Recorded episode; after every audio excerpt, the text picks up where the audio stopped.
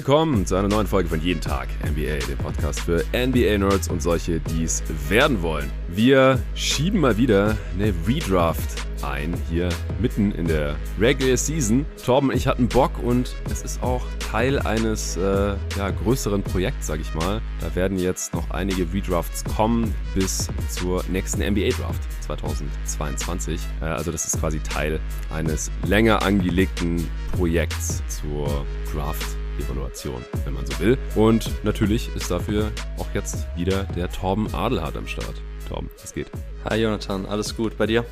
Bei mir auch. Äh, stressige Woche hinter mir wenig Schlaf, auch wenn jetzt wenig Pots gekommen sind. Es läuft gerade sehr viel im Hintergrund und ich bin ja auch mal wieder in meiner alten Heimat in Stuttgart und muss äh, meinen Vater da ein bisschen im Familienbetrieb unterstützen. Jetzt noch eine gute Woche und dann kann ich endlich wieder zurück nach Berlin und äh, mich wieder 100% auf jeden Tag NBA konzentrieren. Also ich konzentriere mich gerade auch 100% auf jeden Tag NBA, aber dann halt irgendwie noch so 20, 30% auf andere Sachen und das geht halt alles in erster Linie von der Freizeit ab. Ich habe gerade einfach keine und auch noch ein bisschen vom Schlaf. Und das kann man mal ein paar Wochen machen, der Familie zuliebe. Aber dann bin ich auch ganz froh, wenn ich wieder in meinem normalen Alltag und auch zurück in Berlin und bei meiner Freundin und bei meinen Freunden bin und wieder Basketball spielen kann mehr und solche Sachen. Bin wieder gesund, das ist das Allerwichtigste. Ansonsten, ja, ich glaube, wir müssen jetzt hier nicht großartig über die aktuelle Situation in Osteuropa sprechen, aber das fand ich jetzt auch sehr, sehr krass, was da gestern und, und heute schon abging. Habe mich da dann auch noch relativ viel mit beschäftigt. Ich bin schockiert und es ist beunruhigend auf der anderen Seite bin ich auch ganz froh, dass wir uns jetzt hier ein bisschen mit der Redraft 2015 ablenken können. Ja, geht mir, geht mir ganz genauso. Ich glaube, wir haben ja auch nicht nur den Stress zuletzt gehabt, den du gerade schon genannt hast. Äh, wir waren ja auch beide knöcheltief mit den, mit den Projekten bei God Next the Magazine. da haben wir uns ja auch gegenseitig noch unsere eigenen Artikel zugeschustert, redigiert. Also da muss ich auch yes. gestehen, war ich die letzten Wochen komplett drin vertieft und ich hatte trotzdem jetzt die letzten Tage noch dafür nutzen können, mich auf die Redraft 2015 vorzubereiten. Wir hatten ja auch vor knapp zweieinhalb Jahren, glaube ich, zusammen mit Tobi Berger schon jetzt hier bei jeden Tag NBA die Analyse gemacht unserer damaligen Mock Draft, die wir 2015 zusammen aufgenommen haben. Das ist der dritte Pod, den wir beide zusammen zur NBA Draft 2015 machen. Ich glaube, das ist auch sonst noch nie ja. da gewesen, aber zeigt sich halt so ein bisschen, dass halt die letzten, ja, jetzt bald sieben Jahre es dann immer intensiver wurde mit NBA Podcasting. Also ich mache es ja schon seit 2011, aber dann ja so 2015 herum dann nochmal intensiviert, damals auch bei GoToGuys Wired. Da haben wir die Mock Draft zusammen gemacht gemacht. Also wir beide mit dem äh, Kollegen Dr. Draft, Tobi Berger natürlich. Und dem Dennis Spillmann, Spille, damals noch Chefredakteur mhm. bei GoToGuys.de. Und dann Teil 1 hatten wir für jeden Tag NBA gemacht mit der Abrechnung. Das war noch so ein altes GoToGuys Wired Format, immer vier Jahre nach der Draft dann äh, das GoToGuys Draft Power Ranking, das ja Tobi und Co. damals noch gemacht hatten für eben GoToGuys.de. Dann immer geschaut, so wie hat das jetzt hingehauen nach den ersten vier Jahren, so nach dem Rookie Contract. Und das haben wir zusammen gemacht und der erste Teil kam bei jeden Tag NBA dann schon heraus im Sommer 2019, äh, so ein bisschen Sommerloch gefüllt und der zweite Teil damals noch bei GoToGuys Wired, meinem alten Pod, den es äh, mittlerweile auch nicht mehr gibt. Und jetzt schon wieder, ja, nochmal zweieinhalb Jahre später, quatschen wir wieder über die Draft 2015 und diesmal draften wir komplett neu. Ich habe nochmal reingehört in unsere Abrechnung in den ersten Teil, damals so die erste Dreiviertelstunde oder so. Und da hat ja, sich jetzt auch. doch nochmal ein bisschen was verändert, oder? Ich find's krass, auf jeden Fall. Vor allem, also es gibt auf jeden Fall ein wiedererkehrendes Muster bei manchen Spieler oder Spielertypen. Ich weiß nicht, ob wir nachher noch dann eben Zeit haben, ein Fazit zu ziehen zur Draft Class von 2015. Ja. Aber ich muss schon sagen, die fällt ein bisschen, äh, bisschen raus im Kontext auch der anderen Draft Class, wenn darum geht, äh, dass so, sag ich mal, der Spielertypus, äh, athletische Tools, Wing Guy, wie viele von denen jetzt im Endeffekt nicht das Potenzial entfalten konnten, wo wir vor zweieinhalb Jahren auch noch ein bisschen so da haben wir dir noch etwas mehr Vorschusslorbeeren zugesteckt und jetzt muss ich sagen, sind einige bei mir richtig tief gerutscht und das ja. fällt halt krass auf, dass irgendwie so diese, die Top Highschool Jungs aus dem, aus der Draft Class, dass die echt in den meisten Fällen enttäuscht haben. So hart muss man es glaube ich sagen. Mhm. Ja, also kommen wir gleich zu vielleicht noch so ein paar einleitende Worte zu Draft 2015 noch ganz kurz vielleicht, weil du es gerade angeteasert hast, ja, also mittlerweile mache ich das auch nicht mehr, meine Gäste, die halt schon x-mal dabei waren, immer vorzustellen, so ja, der arbeitet hier oder der schreibt dort oder macht hier Podcast Podcasts, aber sind ja alles Profis oder Semi-Profis, sage ich jetzt mal, oder die schon seit Jahren halt im NBA Coverage Game, Content Game irgendwie drin sind. Und du bist natürlich lange Jahre Schreiber bei der Five gewesen und jetzt halt auch beim God Next Magazine äh, von André Vogt, das er ja sehr, sehr erfolgreich gecrowdfundet hat. Und ich bin ja auch noch irgendwie in die letzte Five reingerutscht. Das heißt irgendwie durch dich eigentlich im Endeffekt. Ich durfte da noch eine Kolumne schreiben. Damals wussten wir noch nicht, dass die Richtiger letzte... Totengräber, was der? Ja, ja, also sorry, es hat nichts mit mir zu tun. Wir wussten nicht, dass es die letzte Five ever sein würde. Das hat sich ja danach erst rausgestellt äh, mit Kicks und so. Aber jetzt äh, habe ich auch die Ehre und durfte auch einen Artikel schreiben für Scott Next Magazine und da war jetzt halt Redaktionsschluss oder die Deadline äh, eigentlich schon ein bisschen bevor wir dann abgegeben haben letztendlich. Ich glaube, wir waren die Letzten. äh, es, es, zieht sich einfach immer weiter durch. Äh, du, du hast schon gemeint, du bist ein äh, professioneller, äh, was hast du das genannt, Ausreizer von, von solchen Deadlines? Ja, ja, Deadline-Ausreizer. Deadline ja, Dre weiß auf jeden Fall Bescheid, so dass äh, meine immer als letztes reingeflattert kommen und wenn du jetzt auch noch mitmachst, dann haben wir jetzt auf jeden Fall, habe ich ja gesagt, zwei von solchen ja. Knalltüten in der Redaktion. Das macht es dann schwieriger für die für Schlussredigat und für die Grafiker. Aber ja, äh, ja gute, gute, gute Dinge brauchen halt ihre Weile, ne? Auf jeden Fall. Ich, ich war auf der einen Seite war ich schon immer so ein Deadline-Ausreizer, früher in der Schule, äh, die, die Nacht vor der Klassenarbeit irgendwie durchgelernt, weil ich davor irgendwie mich nicht motivieren konnte und, und dann irgendwie noch versucht, was irgendwie gerade zu biegen oder auch Klausuren dann an der Uni und Hausarbeiten, Nachtschichten eingelegt davor. Also echt so, wie man es nicht machen soll. Habe ich fast immer gemacht, bin immer irgendwie gut damit durchgekommen. Und es zieht sich jetzt halt auch teilweise hier ins Berufsleben noch mit rein. Äh, ja, ich habe einen Artikel schreiben dürfen, du auch. Du hast dann noch ein Interview machen dürfen für Ben Taylor. Ich glaube, das dürfen wir ja schon spoilern. Du hättest ja auch schon mal auf Twitter geschrieben. Worüber unsere Artikel sind, das verraten wir jetzt noch nicht. Nicht, dass wir jetzt hier Werbung machen wollen für Scott Next Magazine, weil es gibt auch keine mehr. Ja, die sind schon alle vergriffen. Man musste ja im Voraus über die Crowdfunding-Kampagne quasi schon bestellen oder ein Abo abschließen, damit man die bekommt. Und äh, wann kommt das? Im März, glaube ich, oder? Ja, Mitte März. Yes. Nicht mehr lange hin. Ich freue mich schon mega drauf. Da kommen sehr, sehr geile Sachen. Und das war jetzt halt auch noch hier. Also das, das zähle ich ja so ein bisschen zum jeden Tag NBA Hustle dazu. Das ist ja mittlerweile nicht nur der Pods, sondern auch Triple Threat Streaming, was jetzt diese Woche ausgefallen ist, weil diese Woche jetzt mal Julius krank war zur Abwechslung. Ich hoffe, am Montag sind wir dann wieder alle fit. Dann haben sich noch bei mir ein paar andere Sachen ergeben. Ich werde wahrscheinlich im Sommersemester an meiner alten Hochschule an der HMKW Berlin Dozent werden, den Studenten dort ein bisschen was über Podcasting erzählen dürfen, was auch sehr, sehr cool ist. Das hat sich jetzt noch entwickelt. Also es geht einiges. Und dann halt natürlich noch mit den, mit den beiden Praktikanten, habe ich jetzt schon ein paar Pots hier erwähnt. Luca hat mir auch heute wieder bei der Vorbereitung geholfen, was mich ein bisschen entlastet hat. Passt, hat zusammengetragen und so. Und Loris, auch beide total am Start, die ganze Zeit top motiviert, äh, mit smarten Ideen und so. Da wird gerade einiges gepusht. Aber jetzt kommt die Redraft 2015. Sobald es einen kurzen Spot gab zum heutigen Sponsor, kurze Werbung für NBA 2K22. Drei kurze Updates gibt's von und zu NBA 2K 22 heute. Einmal die Season 5 Power Within seit gestern, dem 25. Februar verfügbar. Zweitens ist NBA 2K gerade sehr günstig auf allen Plattformen erhältlich, so zwischen unter 20 und unter 45 Euro. Details dazu gleich. Und ich habe mal wieder, natürlich auch nach der Trade Deadline, immer wieder das jeden Tag NBA Roster aktualisiert, da immer wieder dran rumgeht, bastelt, wenn ich mal so ein bisschen Freizeit in Anführungsstrichen hatte. Aber der Reihe nach. Ja, die Season 5, die bringt einige coole neue Features mit sich. Für meine Karriere, für The W, für mein Team. Da zum Beispiel bringt es dynamische Ratings. Das heißt, die Karten erhalten für den restlichen Verlauf der regulären Saison regelmäßige Updates. Sechs Mein Team Sammlung über sechs Jahrzehnte hinweg sowie eine NBA 75 Domination Stufe und vieles mehr. Wer NBA 2K22 noch nicht sein eigen nennt, aber eine Konsole oder Computer besitzt, auf dem man zocken kann. PlayStation 4 kostet gerade 29,99. PlayStation 5 sogar nur 24,99. Das sind 50% Rabatt. Auf der Xbox One 24,99 und auf der neuen Generation 26,99. Auf der Switch 44,91 und auf Steam unter 20 Euro. 19,79 Euro. Das sind 67% Rabatt. Also kann man sich mal gönnen. Ich feiere NBA 2K22 nach wie vor. Zocks ab und zu alleine, aber vor allem natürlich gegen meine Kumpels. Heute Abend auch mal wieder gegen meinen ehemaligen Mitbewohner, gegen den ich früher so ungefähr jeden Tag NBA 2K gezockt habe in unserer alten WG.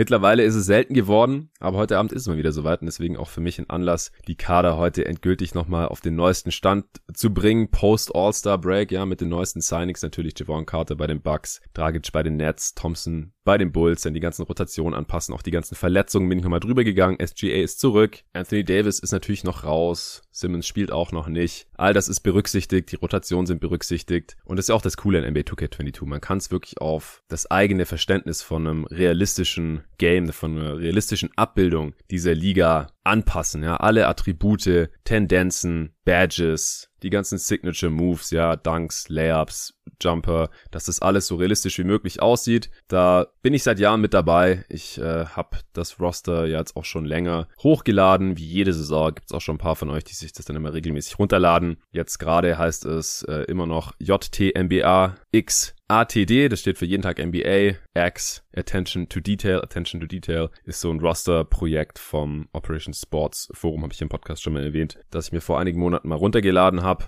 als es fertig war und seither eben als Grundlage verwendet habe, immer wieder angepasst habe. Basiert auf meinen eigenen NBA-Analysen natürlich, die ihr ja hier im Pod auch immer wieder zu hören bekommt, ja, damit dieses Game eben dann so realistisch wie möglich ist. Das ist mir das Wichtigste bei NBA 2K schon seit vielen Jahren und so auch bei NBA 2K22 zu finden. Wie gesagt, für die neue Xbox-Generation unter dem Gamertag Stuttgart Suns. Ja, bitte nicht lachen, das Gamertag ist bestimmt über 15 Jahre alt. Aber da lade ich das jeden Tag NBA-Roster eben hoch. Die Sliders auch. Ja, die passenden Spielregler, so dass ich zumindest, wenn ich gegen meine Homies, die ja hier auch Gäste im Pod sind, teilweise David, Robin, Hassan, Nico, wenn er mal wieder da ist, Arne natürlich, gegen die wird so immer gezockt, aber bei den Sliders, da muss natürlich jeder so ein bisschen sein eigenes Ding finden, ja, damit es eben einerseits eine Herausforderung ist, auf der anderen Seite nicht frustrierend wird, damit es realistisch ist vielleicht, aber in allererster Linie soll NBA 2K natürlich Spaß machen, ja. Es ist ein Game letztendlich. Deswegen viel Spaß.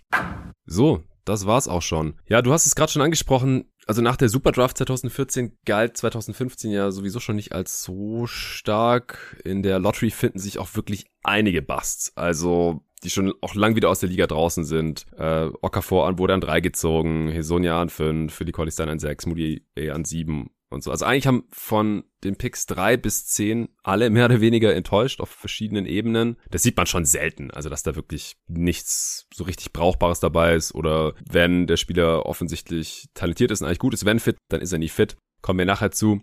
Ansonsten war Kentucky ziemlich krass mal wieder mit der Class von 2015, mit Towns den First Pick, dann Willie Colley Stein an sechs, wie gesagt, Lyles auch noch in der Lottery und Booker auch. Vier Spieler in der Lottery, das waren die meisten von einem College-Team äh, zusammen mit UNC 2005, hatte ich damals auch erwähnt, als wir die Redraft 2005 gemacht haben. Also auch nochmal an der Stelle, ja, also seit 2003 bis 2015 gibt's alle Redrafts hier bei Jeden Tag NBA nachzuhören. 2003 bis 2013 alle mit dem Nico Gorni. 2014 haben wir beide schon zusammen gemacht. Und wir werden jetzt auch 15, 16, 17, bis, was haben wir jetzt ausgemacht? Bis 17 oder 18? Ich glaube 18 sogar. Ja, also die nächsten mit dem Homie Torben. Und dann habe ich noch zwei 90er Redrafts gemacht. Eine mit Hassan und eine mit Arne. Also falls ihr heute zum ersten Mal einen Redraft hört und Blut leckt, wie es eigentlich allen geht, wie ich immer so wieder höre, dann kann man die auf jeden Fall alle noch nachhören. Da hat sich ja dann nicht so super viel verändert in vielen Fällen. Naja, Insgesamt von Kentucky sechs Spieler gedraftet. Mit Andrew Harrison und Dakari Johnson kamen in der zweiten Runde nochmal zwei dazu, was dann auch den Rekord eingestellt hat für die meisten Spieler eines College-Teams in den ersten beiden Runden. Minnesota war das erste Team mit drei aufeinanderfolgenden First Picks im selben Team nach Anthony Bennett und Andrew Wiggins, die 13 und 14 an eins weggegangen waren und ja dann gegen Kevin Love im Trade kamen von den Cavs zu den Wolves. Trotzdem war das der erste eigene First Pick der Minnesota Timberwolves. Die hatten zu dem Zeitpunkt elf Jahre keine Playoffs mehr gesehen seit Kevin Garnett 2004. Äh, die Lakers hatten den zweiten Pick nach der schlechtesten Saison der Franchise-Geschichte. Ja, und ansonsten ist mir noch aufgefallen, dass die zweite Runde, also nicht nur die Lottery war echt weak, sondern die zweite Runde auch sehr schwach. Also die Hälfte der 30 Zweitrunden-Picks hat nicht eine einzige Minute auf einem NBA-Parkett gesehen. Das, das sieht man auch relativ selten. Willst du noch was zur Einordnung vorweg raushauen, zur Draft-Class? Ja, vielleicht gab es auch noch so ein bisschen den NCAA-Tournament-Bias. Also mhm. Wisconsin hat in diesem Jahr eine recht krasse Mannschaft, also auf College-Niveau eine krasse Mannschaft, ähm, angeführt von Frank Kaminsky und Sam Decker, ja. die dann auch beide relativ hoch gepickt wurden. Kaminsky an 9, Sam Decker an 18. Äh, Im Finale unterlag damals Wisconsin den äh, Duke Blue Devils. Und Jalil Okafor ähm, ist für mich halt so eins so der absoluten Paradebeispiele für Draft-Evaluation von verschiedenen Archetypes, weil das genau, ich glaube, ich hatte das auch schon bei unserer Abrechnung äh, 2019 angesprochen. So Okafor ist halt genau in dieser Zeit reingekommen, wo eben so diese Pace and Space Era immer mehr Einfluss auf die NBA-Offensiven genommen hat, entsprechend auch die defensiven oder die defensiven Skills, die von den verschiedenen Spielern benötigt wurden, viel stärker in den Fokus gerückt sind, ähm, Defizite krasser zur Schau getragen worden sind und dass Okafor an drei gezogen wurde und auch von uns eigentlich noch so gelobt wurde, obwohl die Schwächen in der Pick-and-Roll-Defense, so die Ground-Coverage defensiv bei ihm schon sehr eklatant hm. ähm, zu sehen waren oder diese eklatanten Schwächen sehr klar zu sehen waren, hat man trotzdem es irgendwie nicht ganz geschafft, so dieses Transferwissen aufzubringen. Und für mich ist dann auch so diese Draft-Class von 2015 nicht nur im Bereich Okafor und Big Man-Evaluation, sondern auch noch so ein bisschen im Bereich Wing und On-Ball-Creation. Gibt es auf jeden Fall ein paar Learnings, die man aus, aus dieser Draft-Class mitnehmen konnte. Und ich finde die auf jeden Fall sehr, sehr spannend. Sehr, sehr breit, vor allem hinten raus dann doch, obwohl in der zweiten Runde so wenig Jungs dann auch echt in der NBA Fuß fassen konnten, gibt es, glaube ich, in einem Tier, ich habe es jetzt so, ja, NBA-Rotationsspieler genannt, da gab es dann doch überdurchschnittlich viele Spieler aus dieser Class. Ja, das liegt aber in erster Runde dann an der guten zweiten Hälfte der ersten Runde. Äh, wie gesagt, kommen wir dann gleich zu. Ansonsten gibt es ja immer noch die Frage hier vorweg, so wie hat man 2015 so persönlich in Erinnerung? Also die Draft damals hat sich in der Lottery ziemlich genauso abgespielt, wie man es erwarten konnte. Da gab es wenig Überraschungen. Ich habe mir auch nochmal die Übertragung reingezogen so die ersten 20 Picks oder so. Da gab's jetzt keine Schocker. Also nicht den Anthony Bennett Pick oder sowas, als damals Bill Simmons äh, total ausgerastet ist da am Set von ESPN. Äh, wir hatten damals im Forum bei GoToGuys.de auch so ein Draftspiel, bei dem man die erste Runde tippen musste. Das habe ich auch letztes Jahr, glaube ich, oder auf jeden Fall schon ein paar Mal, seit es jeden Tag NBA gibt, auf Twitter auch gemacht. Da können dann die Leute kommentieren und man bekommt Minuspunkte für Abweichungen dann von der tatsächlichen Draft-Position. Also man muss halt durchtippen die erste Runde, wer wird wann gepickt und dann äh, rechnen wir das im Nachhinein aus. Und ich habe, ich glaube, die gesamte Top 6 korrekt getippt, wenn nicht sogar noch mehr. Aber die Top 6 bis Willie Colley Stein bin ich mir hundertprozentig sicher, die habe ich alle in der Reihenfolge erwartet gehabt, wie sie dann auch kamen. Also das ist ja auch relativ selten, dass es dann genauso kommt, wie man es erwartet, jetzt mal unabhängig davon, ob man es für richtig hält. Ich glaube, da war einfach auch schon relativ viel geleakt oder es war einfach ziemlich offensichtlich, auf welchen Spieler die Teams da in, in der Lottery gehen würden. Ansonsten weiß ich noch, dass ich mir als Suns-Fan schon Devin Booker gewünscht hatte, was natürlich im Nachhinein auch der absolute Jackpot war und die Franchise eigentlich von der Lachnummer zum Contender gemacht hat. Also unter anderem natürlich, ja. Gab natürlich noch ein, zwei andere Moves, die da auch sehr, sehr wichtig waren, aber ohne Booker wäre in Phoenix definitiv alles ganz, ganz anders gekommen. Also da hatten sie wirklich sehr viel Glück, dass der an 13 überhaupt noch zu haben war. Was ja auch wiederum an diesem Kentucky-Team lag, das einfach so stacked war, dass ein Devin Booker da keine große Rolle hatte, eher so ein bisschen als, als Rollenspieler quasi agiert hat, was er auch auf Towns zugetroffen hat. Aber der wurde trotzdem an 1 gepickt und Booker ist dadurch halt erst an 13 gefallen, weil der dort halt wenig Playmaking-Aufgaben und so übernehmen musste. Wobei ich sagen muss, ich glaube, Jay Billis hat bei ESPN auch direkt gesagt, so ja, Booker, der kann schon auch was mit dem Ball machen, äh, der kommt auch zum Korb, der ist einigermaßen athletisch und kräftig und am College war auch ein guter Defender, was er jetzt in der MA mittlerweile auch wieder ist. Also jetzt so im Nachhinein habe ich gedacht, dass man Booker vielleicht doch ein bisschen in die Richtung hätte gehen sehen können. Ja, soll ich jetzt schon was dazu sagen oder sollen wir dann warten, bis wir bei Wir müssen ja nicht so lange warten, bis der, bis der gleich gepickt wird, denke ich. Ich glaube auch. Äh, kurz ja. noch für die First-Time-Listeners hier bei der Redraft, die äh, zum ersten Mal bei sowas zuhören. Wir gehen nach BPA, äh, wie das im Draft-Jargon heißt. Also der Best Player Available, der beste Spieler, der unserer Meinung nach auf äh, dem Board ist und gehen jetzt nicht so sehr auf die damalige Teamsituation ein. Ja, wie sah das Roster damals aus? Wie, also vor allem halt auch zum Draft-Zeitpunkt vor der Offseason, vor der Free Agency bevor dann noch irgendwelche Drafts vielleicht in der Offseason gemacht wurden oder dann je nachdem, wie wir jetzt hier picken, gemacht hätten werden können. Dann muss man die ganze Salary-Situation und was die vielleicht in Zukunft noch für Picks haben und so weiter und so fort berücksichtigen. Das würde viel zu weit führen heute bei. Wir peilen mal so 20, 25 Picks vielleicht an, weil die Draft dann doch relativ tief ist. Ich glaube, 30 schaffen wir einfach nicht. Hinten raus wird's dann schon übel. Verletzungen. Wir wissen natürlich, wer sich verletzt hat oder verletzungsanfällig wird und wie viele Spiele der jetzt bisher gemacht hat, der jeweilige Spieler seit 2015. Das lassen wir natürlich mit einfließen. Wir es sind keine Wunderheiler, die jetzt sagen können, nee, nee, also wenn wir den jetzt hier gepickt hätten, dann wäre alles ganz anders gekommen, hätte sich nie verletzt. Das äh, ist dann auch zu weit weg von der Realität, denke ich. Gut, dann äh, legen wir los. Du hast letztes Mal bei der Redraft 2014 den ersten Pick gehabt, deswegen haben wir gesagt, dass ich heute anfangen darf. Im ersten Tier habe ich zwei Spieler und je länger ich drüber nachgedacht habe, desto klarer wurde mir dann eigentlich auch, wen ich hier nehmen sollte und es ist eben Devin Booker. Damals, wie gesagt, an 13 von den Suns gepickt.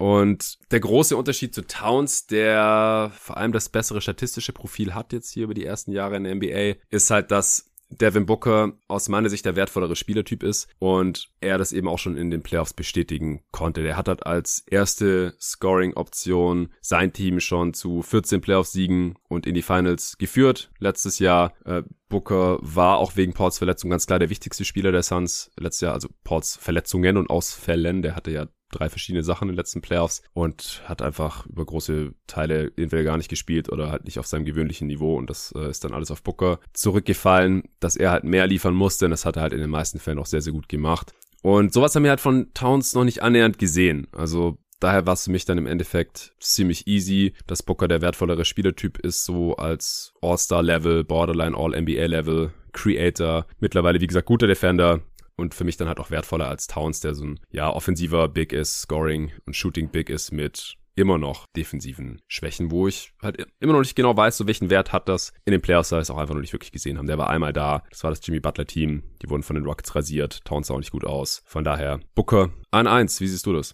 Ich hab's genauso. Also ich hatte auch die beiden in meinem ersten Tier, Devin Booker und Carl Anthony Towns, hab auch relativ schnell dann Booker an eins gesetzt, aus ähnlichen Gründen wie du. Und woran ich noch ähm, anknüpfen wollte, was du vorhin gesagt hast, bei Booker und seinem, äh, seiner Agilität beziehungsweise Overall Athletik. Mhm. Ähm, Booker hatte ja damals bei der Draft Combine, ich glaube, die schnellsten Werte beim Agilitätslauf ja, mhm. und beim Shuttle Run hingelegt. Und das also Booker ist für mich auch so eine der Paradebeispiele für funktionale Athletik ja. auf dem auf dem Court, was man vielleicht halt jetzt nicht so sieht, weil er eben nicht der klassische Run-and-Jump-Athlet ist und auch nicht bei Kentucky war, aber er kam schon trotzdem auch damals eigentlich ziemlich gut, egal ob jetzt eine Offensive oder eine Defensive zu seinen Spots. Also gerade diese diese Agilität, die er hat, so die schnellen Sidesteps, das hat man schon gesehen und ich fand auch diesen JJ Reddick Archetype-Vergleich nie wirklich passend. Nee, oder Clay Thompson gab's auch ganz ja, oft. genau. Lazy, super lazy Comp super lazy, vor allem weil Devin Booker, ich hatte damals auch ähm, für den eigenen Blog, den ich hatte für Sideline Watch 2015, hatte ich noch vor der Draft einen längeren Artikel über Devin Booker geschrieben, so ein kleines Porträt. Und da hatte ich mich dann auch nochmal mit Booker auseinandergesetzt. Ähm, sein Vater war ja auch NBA-Profi, ähm, Booker hat an der Highschool ähm, Point Guard gespielt, also war da der primäre Ballhändler, so dass auch generell so dieses ganze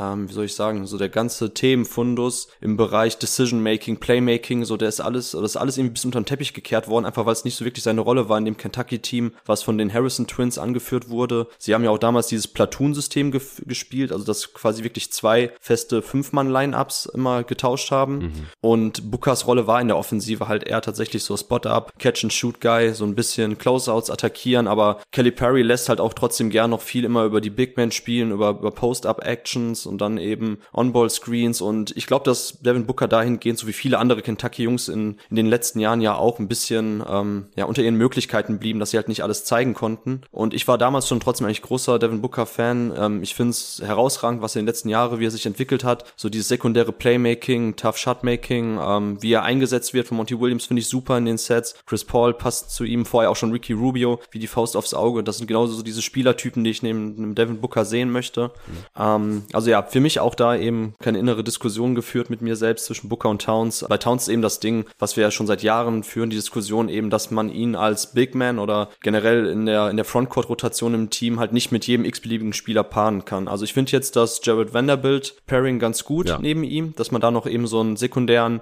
Rim Protector hat, der dann Roam ist, der eben dann, gerade wenn man viel in Space verteidigt, der da eben dann aushelfen kann, wenn Towns mal geschlagen wird. Er ist halt so nicht dieser klassische Ringbeschützer, den vielleicht viele gesehen haben nach dem College, wo er halt, ja, eben bessere Werte aufgelegt hat, dadurch aber auch, dass Kentucky generell historisch gute Defensiv-Effizienzwerte aufgelegt hat in dem Jahr. Ähm, ja, also wie gesagt, zu Towns für mich, ich weiß nicht, äh, ob man diese Diskussion jetzt hier mit Best Shooting Big of All Time, äh, ob man die jetzt hier anführen will, ich sehe es nicht so, aber er ist natürlich trotzdem jemand, so gerade das Pull-Up-Shooting aus dem Dribbling, so er hat schon generell ähm, Skills, die man nicht bei einem Big Man alltäglich sieht. Ähm, offensiv finde ich ihn unfassbar skalierbar auch, Towns. Ähm, defensiv eben nicht so. Und das war für mich jetzt eben auch dann nochmal so der ausschlaggebende Punkt, weil ich Booker auch für unfassbar skalierbar halt. Und am Ende des Tages hätte ich Booker halt eher in der Top 15 momentan. Ähm, und Towns ist für mich eher so ein Top 25 Spieler. Und von daher, für mich war das dann auch eine klare Wahl. Booker an 1, aber Towns dann im selben Tier an 2. Ja. Also wenn Towns kurz wegen dieser Best Shooting Big Geschichte. Wenn Towns mhm. sein Dreier-Volumen, das er vor ein paar Jahren mal hatte, als er acht Dreier genommen hat pro Spiel, 41 Prozent davon getroffen hat. Wenn er das jetzt mal beibehalten hätte, sodass nachher sein Karrierewert vielleicht in die Richtung gegangen wäre, also vor der Possessions waren es elf Dreier. Es ist halt als, als Big ist es ein abartiger Wert. Vor allem halt als einer, der nicht die ganze Zeit in der Dreilinie steht und wartet, dass er werfen kann, sondern der halt auch noch offensiv eigentlich alles andere kann. Aber sein Volumen ist jetzt wieder ein bisschen runtergegangen und ich habe es zum Beispiel mal mit Dirk, der so als bester Shooting Big All-Time gelten darf, verglichen. Ja, Dirk hat noch weniger Dreier genommen, aber halt auch für die damaligen Verhältnisse sehr viele. Und im Endeffekt, wenn man es per Game anschaut, hat äh, Towns jetzt auch nur 0,7 pro Spiel mehr genommen. Und ich glaube aus der Midrange, also dem Shooting Game, das Dirk da hatte, da macht ihm einfach keiner was vor, auch Towns nicht. Und vor allem muss es Towns halt mal noch auf einem anderen Niveau zeigen, auch in den Playoffs dann. Äh, es hat Arne auch hier im Pod neulich gesagt, wir können darüber sprechen, ob er in die Konversation gehört, kann Anthony Towns des besten Shooting Bigs all time, wenn er mal in den Playoffs ein paar Würfe getroffen hat. Yes. Ja, mehr kann ich nichts mehr hinzufügen, genau. Sehr schön. Können wir gerne weitermachen. Ja, äh, also Booker an eins zu den Minnesota Timberwolves statt Carl Anthony Towns damals an eins wegging. Das war auch, wie gesagt, auch keine Überraschung. Äh, bei der Übertragung haben sie auch gesagt, also es sollte Towns werden an eins, alles andere wäre ein Schocker gewesen. Booker und Towns sind auch mit großem Abstand die besten Spieler dieser Class. Stand heute. Äh, vor zweieinhalb Jahren haben wir noch gesagt, dass Towns der ziemlich klar beste Spieler dieser Class ist. Mittlerweile sind wir wohl beide dann Booker vorne. Wie gesagt, ich dachte zuerst, dass es vielleicht kontrovers sein könnte, aber dann gerade an Betracht des Spielertyps und des Skillsets und dass es schon Playoff bewiesen ist und bei Towns hat alles nicht, äh, war es für mich dann auch sehr, sehr klar. Towns hat die meisten Minuten dieser Class bisher gespielt, knapp vor Booker. Dann hat Booker knapp die meisten Punkte pro Spiel gemacht in dieser Class bisher mit 23,3, Towns 23,1. Towns ist der effizientere Scorer, das wollen wir wirklich nicht unterschlagen. Äh, Offensivrating 119 ist deutlich vor Bookers 108, True Shooting 62% ist deutlich vor Bookers 6, 57% über die Karriere, was auch solide ist. Aber Towns ist halt ein hypereffizienter Scorer. Äh, hat natürlich auch ein bisschen eine andere Rolle. Ja. Booker muss sich mehr selbst erarbeiten und vor allem auch in diesen super miesen Suns-Teams hat er wirklich offensiv keine Unterstützung gehabt. Und bei Towns ist es halt so, dass er schon mehr äh, Finisher ist, auch wenn er selbst mehr für sich kreieren kann. Früher in seiner Karriere auch bessere Mitspieler hatte mit Butler, auch wenn die Wolves natürlich auch viele Jahre als Towns da war, keine tollen Teams hatten und er ja auch regelmäßig weniger Würfe bekommen hat, als Andrew Wiggins sich rausgenommen hat, obwohl der deutlich, deutlich, deutlich ineffizienter war. Jetzt gerade eben haben wir wieder eine ähnliche Situation äh, mit einem Teammate, der hier gleich auch noch gedraftet werden wird, aber dann vor allem halt auch mit Anthony Edwards, die beide ineffizienter sind als Towns und trotzdem äh, viel zu oft mehr ballern als er. Aber das liegt halt auch am Spielertyp, ja. Er ist halt ein Big, er bringt den Ball nie selbst nach vorne vielleicht mal in Transition. Aber ansonsten ist er halt immer darauf angewiesen, wie ihn seine äh, Guards und Wings irgendwie einsetzen, ob die dem mal passen und so. Und das ist ja auch das Ding, was, was wir immer sagen. In den Playoffs dann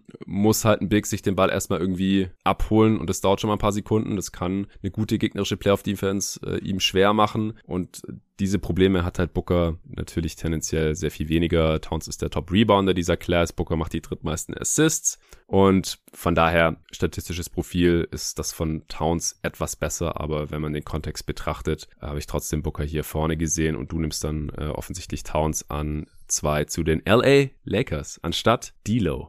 So sieht's aus. Kann ich nicht weiter zu sagen, genau. Und wir haben ja beide auch im ersten Tier, muss man fairerweise dazu sagen. Also es ist ja nicht so, dass wir jetzt ja. Booker in einem Tier für sich hätten. Von daher kann ich auch verstehen, dass vor zwei Jahren die Leute noch Towns eher genommen haben. Ich habe auch noch mal in der Redraft reingehört äh, von Hollinger und Chad Ford. Und die hatten damals halt Towns noch an eins, vor ja, knapp zwei Jahren.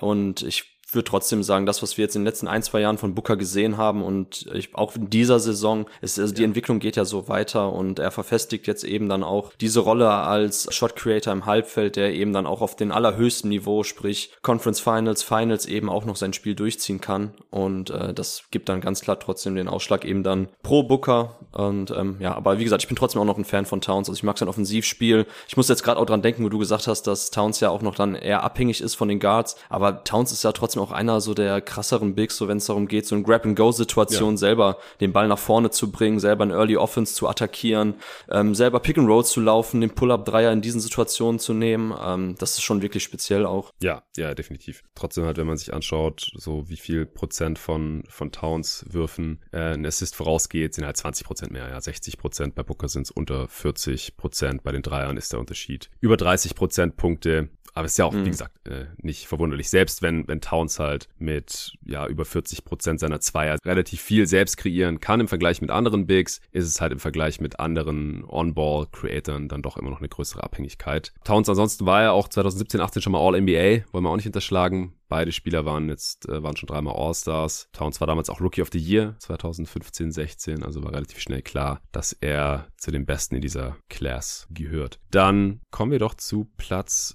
drei oder zu dem dritten Pick. Besser gesagt, es war der äh, Pick der Sixers, die damals Orca vorgenommen haben, was aus verschiedenen Gründen im Nachhinein die falsche Entscheidung war, muss man einfach ganz klar so sagen. Okafor ist nicht mehr in der Liga. Äh, du hast ihn vorhin schon angesprochen, dass er einfach so ein Dinosaurier, NBA-Dinosaurier-Skillset hatte. Die haben auch in der Übertragung schon gesagt, also das war wirklich kein Geheimnis, dass er kein guter Rim Protector ist, dass er nicht gut im Pick and Roll verteidigt, dass er keinen Wurf hat, war auch offensichtlich. Also er ist halt wirklich so der Anti-Stretch Rim Protector, wenn man so will. Aber er hat halt so knapp 2010 aufgelegt, hat man gedacht damals noch, ja, das kann auch ein NBA machen. Low Post, äh, Scorer mit, mit Moves in der Zone, bisschen Passing Game, so, aber ach, der hat der hat wirklich super, super mies verteidigt. Ich weiß noch, wie Hassan sich immer wieder gefragt hat, so, warum contestet er diese Würfe nicht? Äh, konnte man im Endeffekt nicht wirklich eine Erklärung für finden, weil er war zwar nicht der supermobilste, aber ich weiß nicht, ob es dann die Einstellungs Einstellung war oder Spielverständnis. Jedenfalls äh, folgerichtig mittlerweile aus der Liga draußen. Und was ja auch noch dazu kommt, dass die Sixers zu dem Zeitpunkt ja schon drei Bigs gedraftet hat in den vorherigen Drafts mit Noel und Embiid, die halt beide äh, größtenteils verletzt waren. Und Hinky war halt so radikal, dass der immer auf sein BPA gegangen ist, der GM der Sixers damals. Und das war dann halt wohl Okafor der an drei. Und er hat gedacht, ja, mal gucken, wer halt sich dann von denen durchsetzt. Und im Endeffekt ist ja auch nur einer von denen ein Superstar geworden. Hohe Picks waren sie alle. Und es ist Embiid ja, jetzt gerade ja, absolutes MVP, Abriss, Monster-Level. Noel ist ein Backup und Okafor ist aus der Liga draußen. Also im Endeffekt hat sich auch nur einer so wirklich durchgesetzt und einer ist gar nicht mehr in der Liga. War dann halt blöd für die Sixers. Ich habe dann auch geguckt, wurde dann noch mit Nick Storskis zusammen zu den Brooklyn Nets gedumpt für Trevor Booker. Also wirklich gedumpt. ja. Und seither Okafor nochmal äh, bei den Nets ausprobiert worden, die damals alles ausprobiert haben, was mal hochgepickt worden war. Konnte sich nicht halten nochmal kurz bei den Pelicans, kurz bei den Pistons, aber ja, ist, ist einfach kein NBA-Spieler. Ich bin wieder dran und an drei fiel es mir auch noch relativ leicht. Da nehme ich jetzt den gerade schon erwähnten D'Angelo Russell. Boom. Hättest du den auch da? Krass. Okay. Nee, ich habe Russell nicht mal in dem nächsten Tier, ehrlich gesagt. Oh yeah. Deswegen oh, nehme ich gerne die Redrafts mit dir auf. Ja, eben. Das ist nicht immer der Einheitsbrei wie mit dem Gorni. Bei uns gibt's auch noch mal die richtigen Diskussionen. ja, der, der, der, der, beim Nico ist das Ding wahrscheinlich, der macht da gar keine Liste, so der spricht dir einfach nach. Ja. Nee, ich habe tatsächlich D'Angelo Russell nicht in den Tier 2, ich habe ihn in Tier 3. Heftig. Heftig, Mann. Ja. ja, ich bin ja auch nicht der größte D-Low-Fan, wie die Hörer, die schon länger dabei sind, wahrscheinlich auch wissen. Aber ich sehe halt, dass er ein Spieler ist, der ein Team halt noch mehr bringen kann. Ich habe ihn jetzt in dieses Sub-All-Star-Tier, also im All-Star-Tier habe ich jetzt niemanden. Also Booker und Towns habe ich in das klarer All-Star, Upside, Superstar, All-NBA-Level reingesteckt und dann All-Star habe ich Russell nicht, obwohl er ja schon mal einer war bei den Nets damals, äh, sondern in Sub-All-Star-Tier. Und da habe ich halt sonst keinen anderen Spieler. Also kann sein, dass es Rollenspiele vielleicht gibt, wo es irgendwie diskutabel ist, aber für mich war es dann doch relativ klar. Aber kommen wir gleich zu. Ja, äh, Russell ist halt jetzt auch zum ersten Mal äh, Teil von einem Winning-Team, das auch deutlich mehr als die Hälfte der Spiele gewinnen wird. Das war damals bei den Nets nicht so. Bei den Nets war es auch so, dass sie äh, über große Strecken der Saison ohne Russell auf dem Feld besser waren als mit ihm. Also das war schon ein sehr umstrittener All-Star. Check's gerade nochmal. Am Ende waren sie bei plus 0,1 mit Russell. Ähm, diese Saison ist er bei plus 9,3 und mit ihm auf dem Feld sind sie bei plus 6. Also der ist auch wirklich, also vor dieser Saison bei den Wolves jetzt hätte ich den niemals an 3 genommen, aber er hat jetzt halt so ein bisschen bewiesen, dass er in einem bestimmten Scheme, ähnlich wie Towns ja auch, defensiv dann doch einigermaßen funktioniert in äh, einer klassischen Defense. Da war er immer eine Schwachstelle, weil er einfach super körperlos verteidigt hat. Äh, nicht, dass er jetzt den tollsten Körper hat, um guter Guard Defender zu sein oder Guard Wing Defender, aber er hat da auch einfach sich nicht besonders reingehängt. Äh, damals von den Lakers ja gedraftet worden, dann äh, zu den Nets äh, verschifft, zusammen mit äh, Moskow, dessen Vertrag sie da gedumpt haben, hatte sich dann LA auch äh, massiv unbeliebt gemacht, weil er äh, Nick Young ziemlich in die Scheiße geritten hat, weil er äh, Sachen geleakt hat, äh, ich glaube sogar live gestreamt hat, als er irgendwie erzählt hat, wie er, wie Nick Young Iggy Azalea fremdgegangen ist und so, also so richtig LA Hollywood Gossip Scheiß, daraufhin wurde dann getradet. Ähm, die Warriors haben ihn ja dann, nachdem sie Durant verloren haben, Max Deal gegeben. Habe ich auch schon nicht besonders viel davon gehalten. Die Warriors haben wohl auch nicht besonders viel davon gehalten, haben ihn nach einer Saison äh, zu den Wolves gegen Wiggins äh, getradet. Also auch, dass er bei den Warriors nicht funktioniert hat, hat nicht so sehr für ihn äh, gesprochen. Er hat die Counting Stats äh, schon mehrfach aufgelegt, über die Karriere 18 Punkte, dreieinhalb Rebounds, fünfeinhalb Assists, was auch der Topwert dieser Class ist mit den fünfeinhalb Assists. Er ist ein ziemlich guter Playmaker, vielleicht jetzt nicht auf dem Niveau, wo du und Tobi ihn noch gesehen haben, als er am College war bei Ohio State. Aber die Saison macht er auch sieben Assists im Schnitt, 19 Punkte. Und vor allem ist er halt ein sehr, sehr guter Shooter.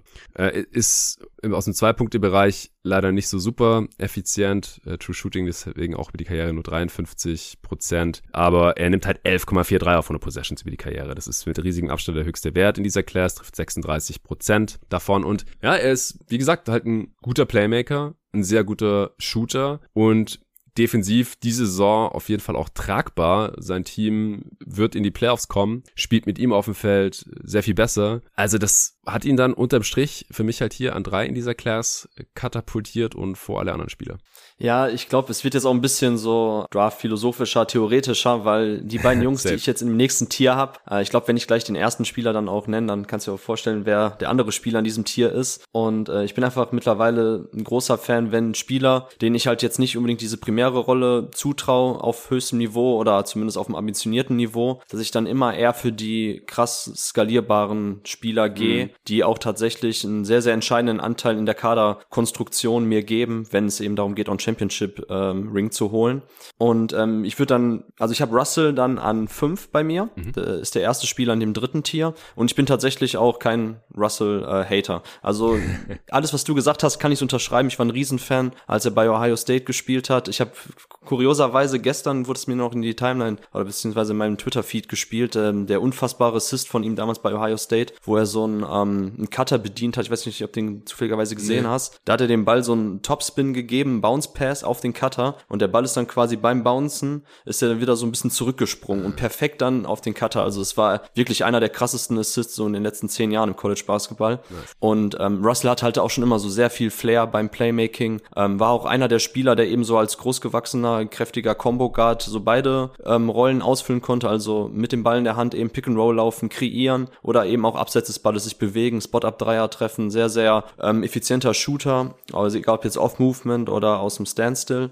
Und äh, ja, ich war damals Fan, ich fand den Pick an zwei richtig und gut, den die Lakers gemacht haben. Ich kann auch jetzt verstehen, tatsächlich, dass du ihn an drei hast, wenn du eben die anderen beiden Spieler, die ich in dem Tier habe, ähm, nicht so hoch einschätzen würdest oder generell die Skalierbarkeit nicht so ähm, auch ja im Kontext von Verletzungen so hoch einschätzt wie ich. Also ich würde jetzt weitermachen. Ich habe nämlich Bitte. dann bei mir auf meinem Board an drei und das wäre jetzt dann der vierte Pick, habe ich Miles Turner. Äh, soll ich erst den Case machen oder willst du direkt deine erste Reaction loswerden? Ja, ich kann es nachvollziehen. Ich halte ja auch sehr viel von Miles Turner, wie ja auch wahrscheinlich im Zuge so des Pacers Rebuilds, also als da die Ankündigung kam, ich auch gesagt, sie müssten auf jeden Fall Turner behalten, versuchen Sabonis zu traden, haben sie im Endeffekt auch gemacht, aber auch bei unserer Mock-Trade-Deadline und davor auch immer, da habe ich schon gesagt, so wenn, wenn der jetzt irgendwie günstig zu haben ist, auf jeden Fall reinholen. Ich habe sogar den Case gemacht, dass die Warriors ihn sich reinholen sollten, damit der dann statt Looney halt spielt, weil er als Stretch und Protector einfach äh, einen riesen Unterschied machen kann, aber es ist halt ein Rollenspieler, deswegen ist er bei mir ein bisschen weiter unten, aber ich bin gespannt, warum du ihn jetzt an drei zu den Sixers gepackt hättest. Genau, also im, also meiner Wahrnehmung nach ist D'Angelo Russell halt niemand, den ich wirklich so als primären Ballhändler bei einem ambitionierten Team haben will. Es kommt halt auch nicht von ungefähr, dass Russell jetzt in seiner Age 26 Season nie wirklich so der absolut positive Faktor war. Also wenn man sich jetzt eben auch die ähm, Plus-Minus-Werte anschaut, ist er halt niemand, wo ich sagen würde, okay, auf ihn würde ich halt voll gehen in einer hohen Usage als mein Creator. Ich finde ihn eher so in dieser kleinen Connector-Rolle, also in Anführungszeichen klein, die er jetzt bei den Timberwolves hat, ziemlich gut, ja. dass man auch eben im Halbfeld noch andere Creator hat, wie in Anthony Edwards, ähm, dass man noch einen Spieler hat wie Towns. Da passt er sehr, sehr gut rein und auch jetzt gestern Nacht, ich habe noch das Spiel noch heute Morgen angeschaut gegen die Grizzlies, wo er 37 Punkte gemacht hat. Also an einem guten Tag ist die Angel Russell schon ziemlich krass, aber ich glaube halt eben nicht, so dass er der primäre Ballhändler eines Championship-Teams sein kann. Und wenn ich schon jetzt dann diesen Ballhändler noch nicht nehmen will, dann würde ich halt tatsächlich jetzt für den, für, für einen Spieler gehen, der wirklich unfassbar skalierbar ist und das ist Miles Turner in meinen Augen. Ja. Also die Rookie-Saison war noch nicht ganz so geil. Ich war damals ein großer Fan von ihm, ähm, als er bei Texas gespielt hat am College. Äh, war, hatte damals schon sehr, sehr viel gezeigt, so von diesem ähm, Advanced Skillsets eines ähm, Shooting Bigs. Also er hat schon damals im Post-Up eher Fadeaway Jumper genommen, ähm, sogar in einem Maße, wo ich das eher kritisieren würde, statt mal vernünftig aufzuposten und einfache Abschlüsse im Ring zu nehmen. Mhm. Aber das spricht ja trotzdem dafür, dass er einfach echt so was ähm, Shooting Big betrifft und auch den Touch, den er hatte, dass es außerordentlich gut war, auf einem richtig krassen Level und halt auch seine Rim Protection war damals schon auf dem College richtig, richtig krass gut. Da war man sich am Anfang in der NBA noch unsicher, so ja, kann er auch das Pick and Roll vernünftig verteidigen, wie ist da die Fußarbeit, der wirkt manchmal so in den lateralen Bewegungen ein bisschen lahm, aber ich finde, da hat er sich echt gemacht und ich habe mir nochmal, als ich mir die Stats angeschaut habe, so die zweite Saison bei ihm, ähm, wo er 20 Jahre alt gerade war, so Age 20 Season, hatte er schon ein Point Differential von plus sieben, hat die Defense um vier Punkte besser gemacht, ähm, Offense um fast vier Punkte besser gemacht. Ähm, ich finde, bei Indiana war nicht immer jedes Team perfekt zugeschnitten auf seine Fähigkeiten mhm. und auch gerade so der Clusterfuck an Big Man über all die Jahre hinweg. Aber ich glaube, in den richtigen Momenten oder in richtigen Stretches während einer Saison hat man gesehen, was Miles Turner eigentlich ein Team bringen kann. Und ich glaube, dass er wirklich so der ideale Big eigentlich ist, den jede Mannschaft gebrauchen kann, weil er eben hinten wirklich hochprozentig oder hocheffizient den Ring beschützen kann, ohne dass er irgendwo anders ähm, Lücken aufgibt und quasi, weiß ich nicht, so diese Fake äh, Hassan Whiteside Rim Protection Blocks einfach macht. Ähm, kommt halt eben dann auch nicht von ungefähr, dass bei Miles Turner sowohl eben die Block Percentage immer sehr, sehr hoch waren, ähm, teilweise auch ligaführend war, dieses Jahr auch die meisten Blocks, aber auch eben so die Defended Field Goal Percentage ja. ähm, at the Ring bei ihm immer sehr, sehr gut waren. Also ist für mich wirklich einer der besten Rim Protector in den letzten Jahren. Ich glaube, da haben die Verletzungen manchmal ein bisschen negativeres Bild von ihm gezeichnet mhm. oder konnte sich vielleicht nie so wirklich in diese, in diesen Narrativ einarbeiten wie andere Spieler, auch dann eben in ja, sag ich mal, breit gefächerterem Medium, äh, Medienspektrum, wo er eben dann nicht ganz so krass gefeatured ist wie andere Spieler. Aber ich kaufe ihm auch komplett den Dreier ab. Ich finde, da war manchmal das Volumen ein bisschen zu niedrig. Aber für mich einer der besten Shooting Bigs der letzten Jahre. Sein Touch, habe ich gerade schon gesagt, die Freiwurfquote war damals auch schon bei Texas und auf der Highschool so hoch, also immer 83, 84 Prozent so um den Dreh, mhm. dass man auch wirklich absehen konnte, dass man ihm den Dreier abnimmt. Und ja, ich finde halt Miles Turner ist für mich eben so von all den Spielern, die wir jetzt noch haben, auch so eben nicht Rollenspieler-Riege, sondern für mich auch so Playoff-Team-Starter-Riege. Ist er halt der, einfach der skalierbarste Spieler, den ich mir neben, ähm, weiß nicht, neben balldominanten Wing-Creatoren vorstellen kann, à la Luka Doncic, aber auch eben neben so, ja, eher Guard-Creator wie James Harden oder auch neben so primären Ballhändlern wie Chris Paul. Also er passt eigentlich zu jedem Creator-Typ, ähm, kann auch verschiedene Defizite bei den anderen Spielern, egal ob jetzt auf dem Flügel Point of Attack mäßig kaschieren mit seiner Help, ähm, Helpside Defense. Also ich weiß nicht, Miles Turner, ich finde ihn einfach richtig, richtig gut so als Stretch Big Rim Protector, was für mich einfach so immer noch mit der begehrteste Spielertyp ist. Ähm, Superstar, nenne ich es mal so. Ja, also ich kann das alles unterschreiben. Ich bin, wie gesagt, auch großer Fürsprecher von diesem Spielertyp und auch von Miles Turner selbst. Ich glaube, wenn ein, zwei Sachen anders gelaufen wären in seiner bisherigen Karriere, wäre ich doch selbstbewusster, weil das Ding ist ja jetzt auch, die Draft ist noch keine sieben Jahre her. Das heißt, die Karrieren sind bei, vor allem bei den besten Spielern jetzt gerade vielleicht mal zur Hälfte um oder so, vielleicht noch nicht mal. Das heißt, da muss man auch relativ viel jetzt projizieren. Also die Spieler, die bei der Draft oder in der ersten NBA-Saison 19 Jahre alt waren, die sind halt jetzt gerade erst 25, 26, die sind noch pre-Prime.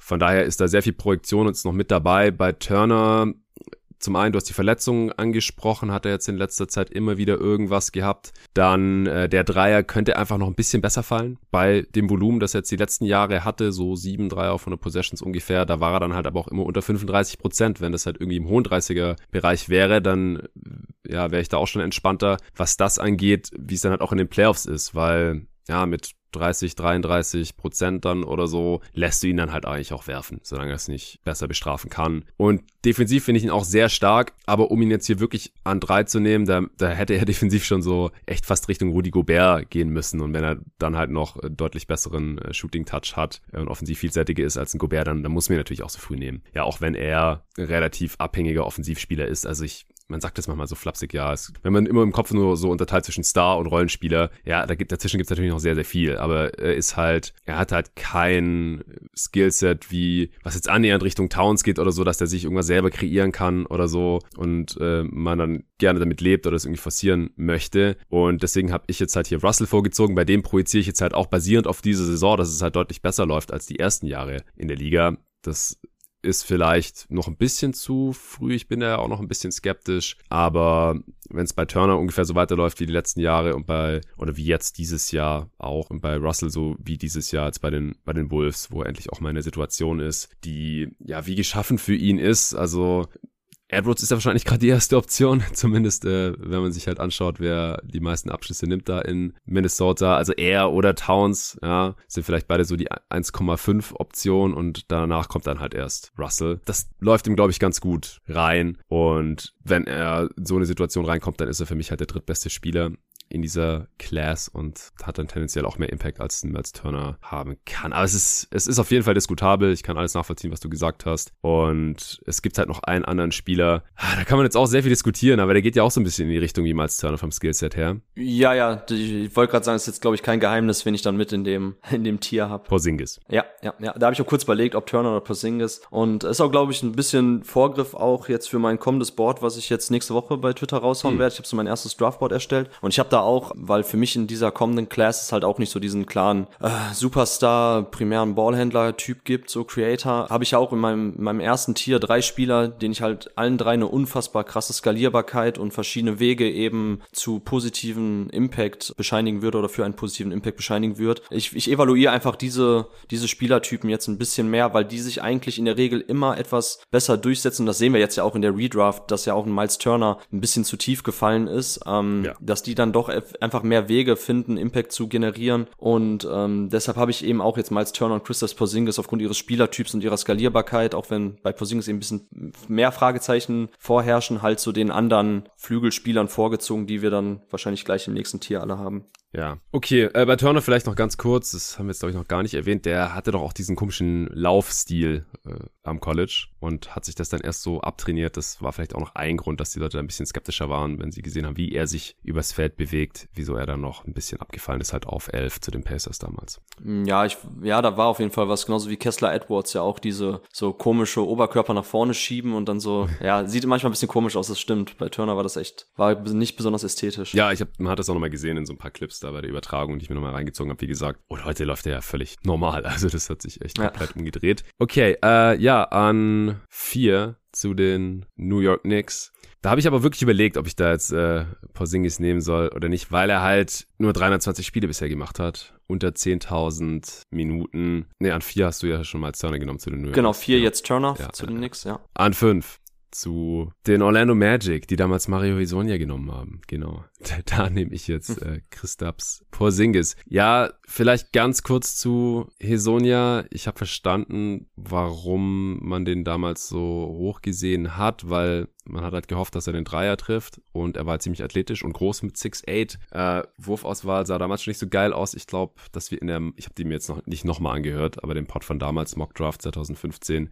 ist nicht da ähm, der Vergleich äh, mit J.R. Smith schon gefallen? Bei Sonja meinst du jetzt? Ja. Ich glaube ja auch so diese Kobe-Mentality ja, genau. und sowas war, ja, ja, genau. Ja. ja, er konnte sich auf jeden Fall im Endeffekt leider nicht in der Liga halten, war, war nie effizient, hat nie mehr als 20 Minuten spielen dürfen. Rookie-Option fürs vierte Jahr von dem Magic dann schon nicht gezogen. Die Knicks haben ihn dann noch für ein Jahr ausprobiert und mittlerweile halt leider nicht mehr in der Liga obwohl er auch aus Mitte 20 ist. Ja, Porzingis zu den Orlando Magic. Du hast ja gerade schon viel über den Spielertyp gesprochen. Bei Porzingis sehe ich halt eigentlich immer noch auch ja das Potenzial für mehr. Er ist auch einer der wenigen Spieler, die schon mal All-Star waren in dieser Class und er ist halt auch noch Pre-Prime und wie Arne hat auch im Pod direkt nach der Deadline gesagt hat, es gab ja schon Spieler, die zu Beginn der Karriere viele Verletzungsprobleme hatten und dann halt so mit, mit Ende 20 irgendwann mal halt einen Weg gefunden haben, wie sie fit bleiben können. Weil wenn Porzingis fit war, auch bei den Mavs, dann war der ja sehr, sehr gut. Ja,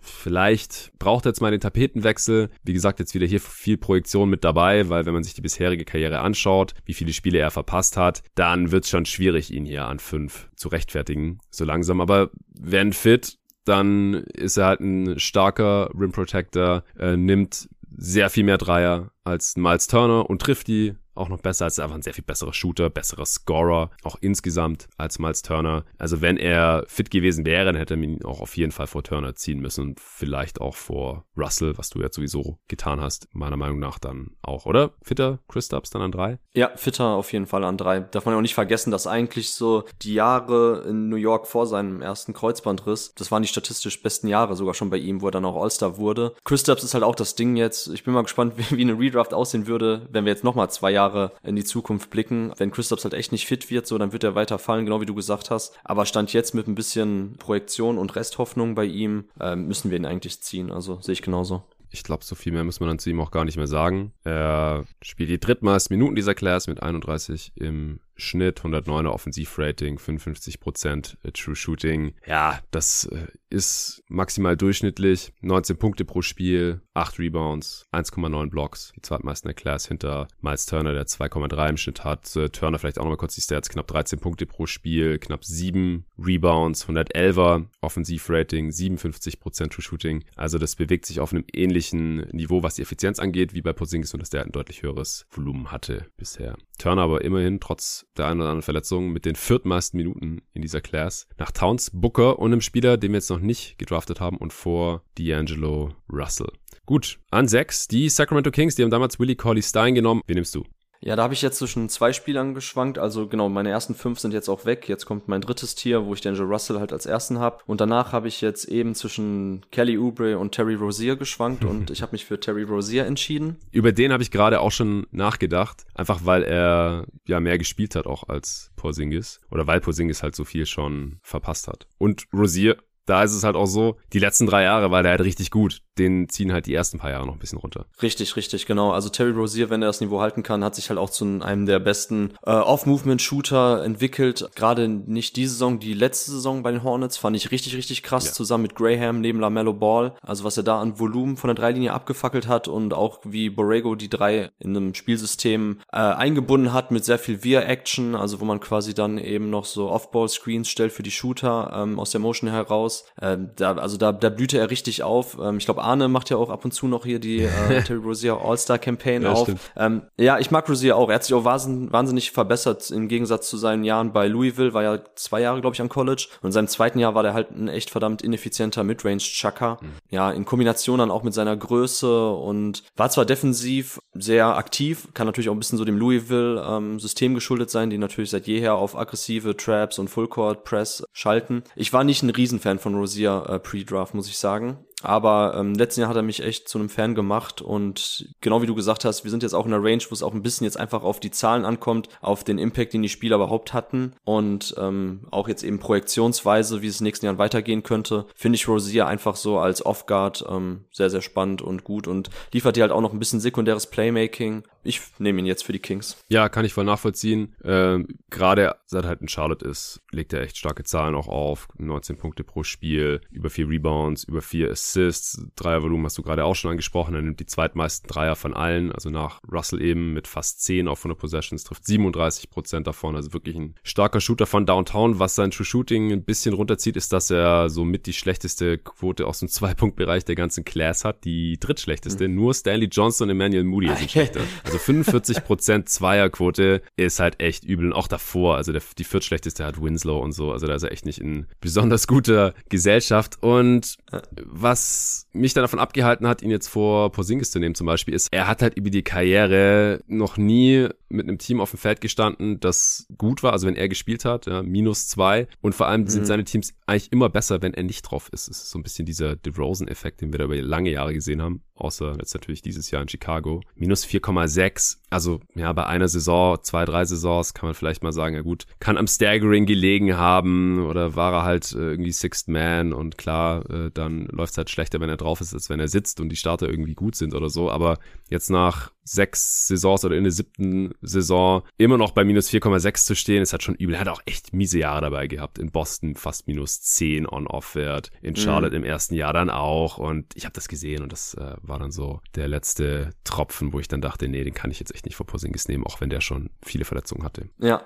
das habe ich auch gerade offen, die On-Off-Zahlen und ähm, das stimmt schon, das sieht übel aus mit minus 11,6, minus 10 und ist auch dann auch kein Zufall, dass das eine Jahr, was ich angesprochen habe, die Saison 2020, 21 bei Charlotte die einzige ist, wo er eben dann einen positiven Wert hat, ja. weil da hat er mir echt richtig, richtig krass gefallen. Ja, ich weiß nicht, vielleicht ist es ein bisschen Recency Bias bei Rosier, aber wenn wir das eben kumuliert uns anschauen, die Zahlen, die er bislang aufgelegt hat, dann, es gibt halt zu viele Spieler auch in dieser Class, um das schon mal vorwegzunehmen, die einfach auch einen negativen, also einen krass negativen Einfluss wirklich hatten ja. in vielen Minuten ja, und die sowas von gar nicht überhaupt ansatzweise Starterminuten hätten sehen sollen. Ähm, da kann man Rosier, glaube ich, jetzt eben schon dann nehmen.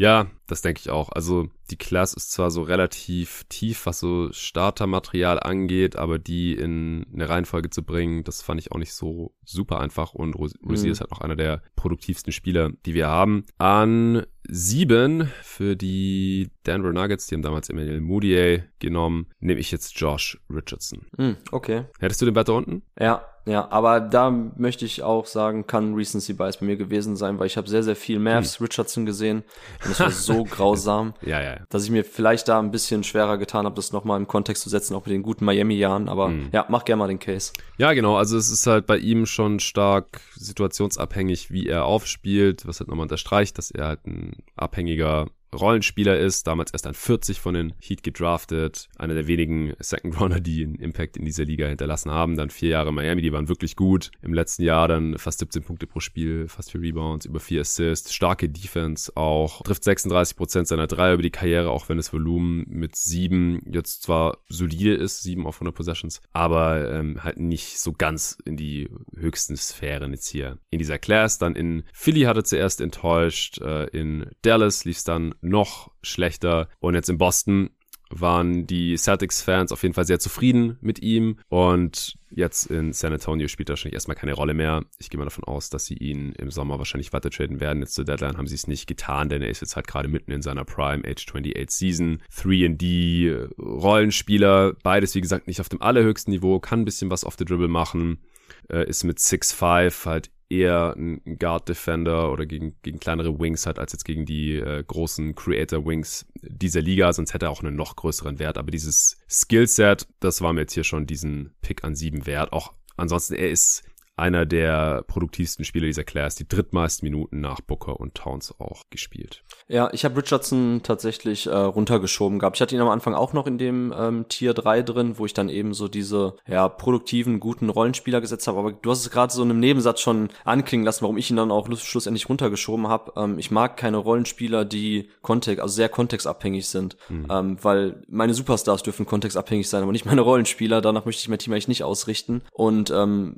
ich trägt auch meiner Meinung nach ein bisschen, wie gesagt, das war halt auch jetzt etwas Dallas geprägt bei mir, aber dieses 3D-Label mit sekundärem Playmaking finde ich halt bei ihm war total fake, weil er in allen Bereichen einfach wirklich unterdurchschnittlich war. Also er kann halt als sekundärer Playmaker konnte er nicht neben Luca spielen, weil er da einfach nur schlechte Entscheidungen getroffen hat mit dem Ball in der Hand. Also Decision Making war richtig grausam. Ähm, ich habe ich hab auch versucht, mir noch ein bisschen ähm, Richardson Tape dann anzuschauen aus den Miami Jahren. Das sah wirklich viel viel besser aus, gerade auch defensiv. In den Aktionen, die ich mir nochmal angeschaut ja. habe, sah das richtig gut aus. Ist halt glaube ich schon wirklich ein schwerer Case. Man könnte zuerst, wenn man sich eben diese rein, ähm, diese reine Produktivität anschaut, das ist ja schon genannt, wo er in den einzelnen ähm, Kategorien in dieser Draft Class steht, dass er oben mit dabei, egal ob jetzt bei Minuten oder ich glaube, warte mal, war das auch bei Punkten ist er auch ziemlich oben, da ist er an neun. Mhm. Also das ist, das wird ja schon passen jetzt in der Range, wo du ihn gezogen hast. Aber schlussendlich ähm, habe ich jetzt andere Spieler genommen, die entweder schon in Finals-Teams wichtige Minuten gesehen haben oder ja, wo ich einfach denen mehr glaube, dass die richtig gute Rollenspieler sind, während ich bei Richardson zurzeit echt das Problem habe und ich frage mich, ob so seine Prime jetzt irgendwie schon ein bisschen vorgezogen war, die er aber auch nicht wirklich richtig effizient nutzen konnte. Ähm, da würde ich halt auch eher aktuell davon ausgehen, dass wir wahrscheinlich ihn nicht mehr so einer richtig produktiven, effizienten Rolle sehen werden bei einem ambitionierten Team. Deshalb habe ich ihn halt an insgesamt zwölf gehabt bei mir. Ja, also vielleicht überschätze ich jetzt auch die Zeit in Boston oder du unterschätzt sie, ich weiß nicht, aber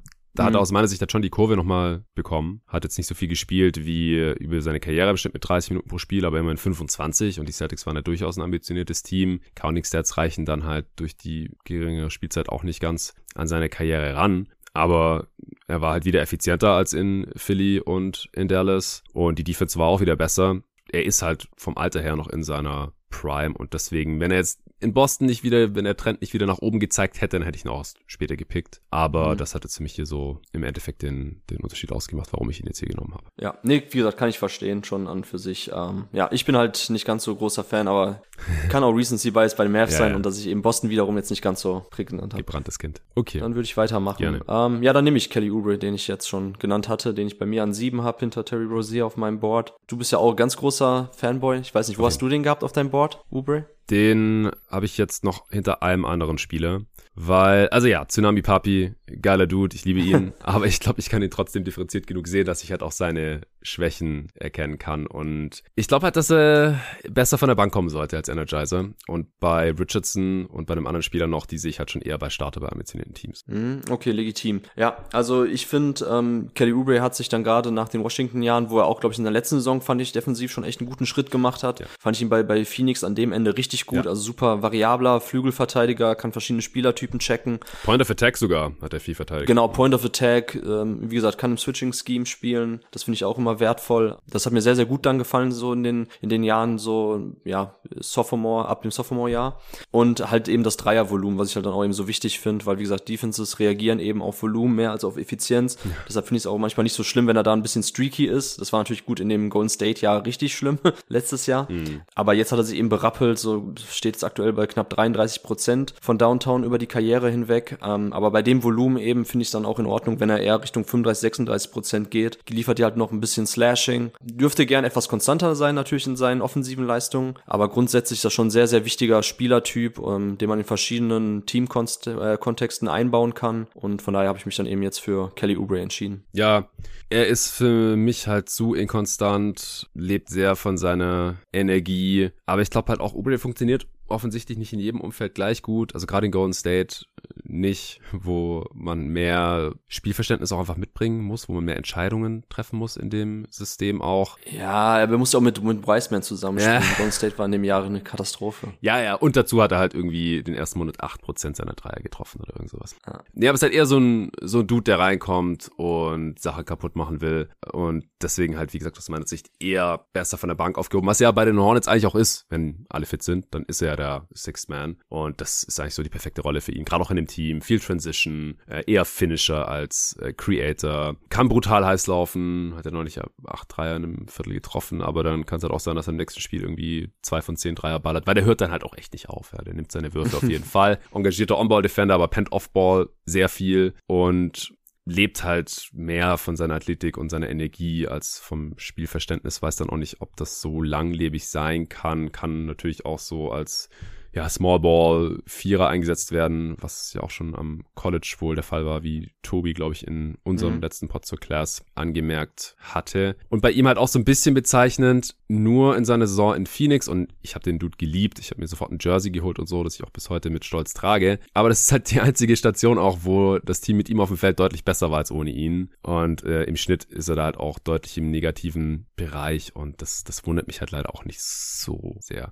Deswegen habe ich ihm Josh Richardson vorgezogen und auch Norm Paul. Okay, ja, Norm Paul habe ich jetzt auch. Also Norm Paul habe ich direkt einen hinter Kelly Oubre äh, an acht im selben Tier. Also ja, da würde ich jetzt nicht für in den Krieg ziehen, wenn man dann auch Paul vor, vor Oubre hat. Ja, an acht übrigens damals, wo du jetzt Oubre genommen hast, äh, die Pistons Stanley Johnson gedraftet. Der ist mittlerweile über Umwege auch schon so mit einmal aus der Liga draußen gewesen, ja bei den äh, Lakers gelandet über 10 Days und jetzt für den Rest der Saison. Und an neun haben die Hornets, wo ich jetzt Norm Paul nehmen werde, damals Frank Kaminski gedraftet und der Witz an der Sache ist, dass äh, Jordan, der Besitzer und im Endeffekt auch der Entscheider wohl in Charlotte ist, ähm, lieber Kaminski da gedraftet hat, der, wie du vorhin schon erwähnt hast, ja mit Wisconsin eine erfolgreiche Saison gespielt hat und mit ja 22 dann in die Liga kam. Die ersten Jahre im College hat er auch gar nichts gerissen gehabt, war so ein Late Bloomer, ja Shooting, Power Forward damals noch. Ähm, vielleicht kommen wir später noch zu ihm, mal gucken, wie tief wir gehen, aber an neun hoffnungslos overdrafted auf jeden Fall. Frank the Tank,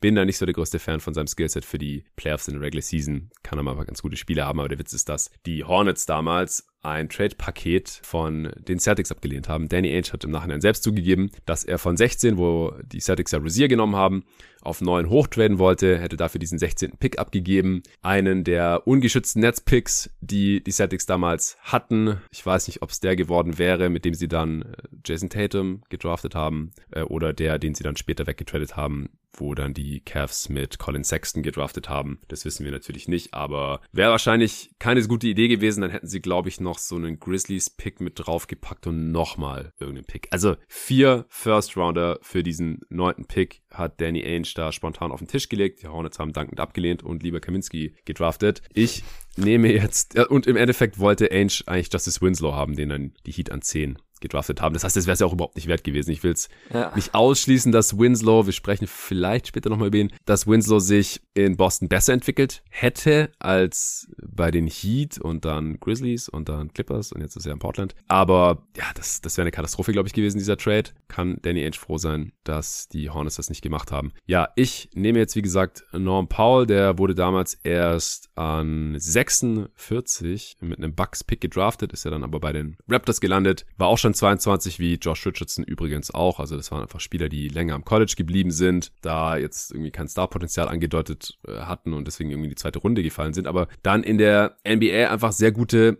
Rollenspieler geworden sind, auch weil sie athletisch sind. Auch gerade Norman Paul ist ja ein super Athlet, nicht der größte Wing jetzt, aber kann das ein bisschen kompensieren, ist auch relativ kräftig. Jetzt kein geiler Defender, aber okay und vor allem ist er ein ganz guter Scorer und auch Shooter, nimmt über die Karriere 8 Dreier auf 100 Possessions, trifft 38 Prozent davon, was einer der besten Werte dieser Class ist. 111er Offensivrating, 59% True Shooting, 11 Punkte pro Spiel. Außer Punkt macht er jetzt nicht so viel, deswegen ist er für mich jetzt auch hinter äh, Richardson gefallen. Also 1,5 Assists über die Karriere ist schon eher ein ein Shooter, ein Gunner, ein Scorer, 2,6 Rebounds. Und Richardson halte ich halt auch defensiv für besser und Norm Paul aber halt offensiv für besser als jetzt äh, Kelly Oubre oder dem Strich einfach für konstanter. Er hat es ja auch schon bewiesen, mit den Raptors schon Champ geworden, jetzt auch von den Blazers einen äh, ja, sehr gut dotierten Vertrag bekommen, der ja dann jetzt auch zu den Clippers noch getradet wurde. Und deswegen habe ich mich für Norm Paul hier entschieden an neun war den Hornets. Ja, genau. Also ich hätte Paul vor Richardson. Ich finde ihn da in diesem,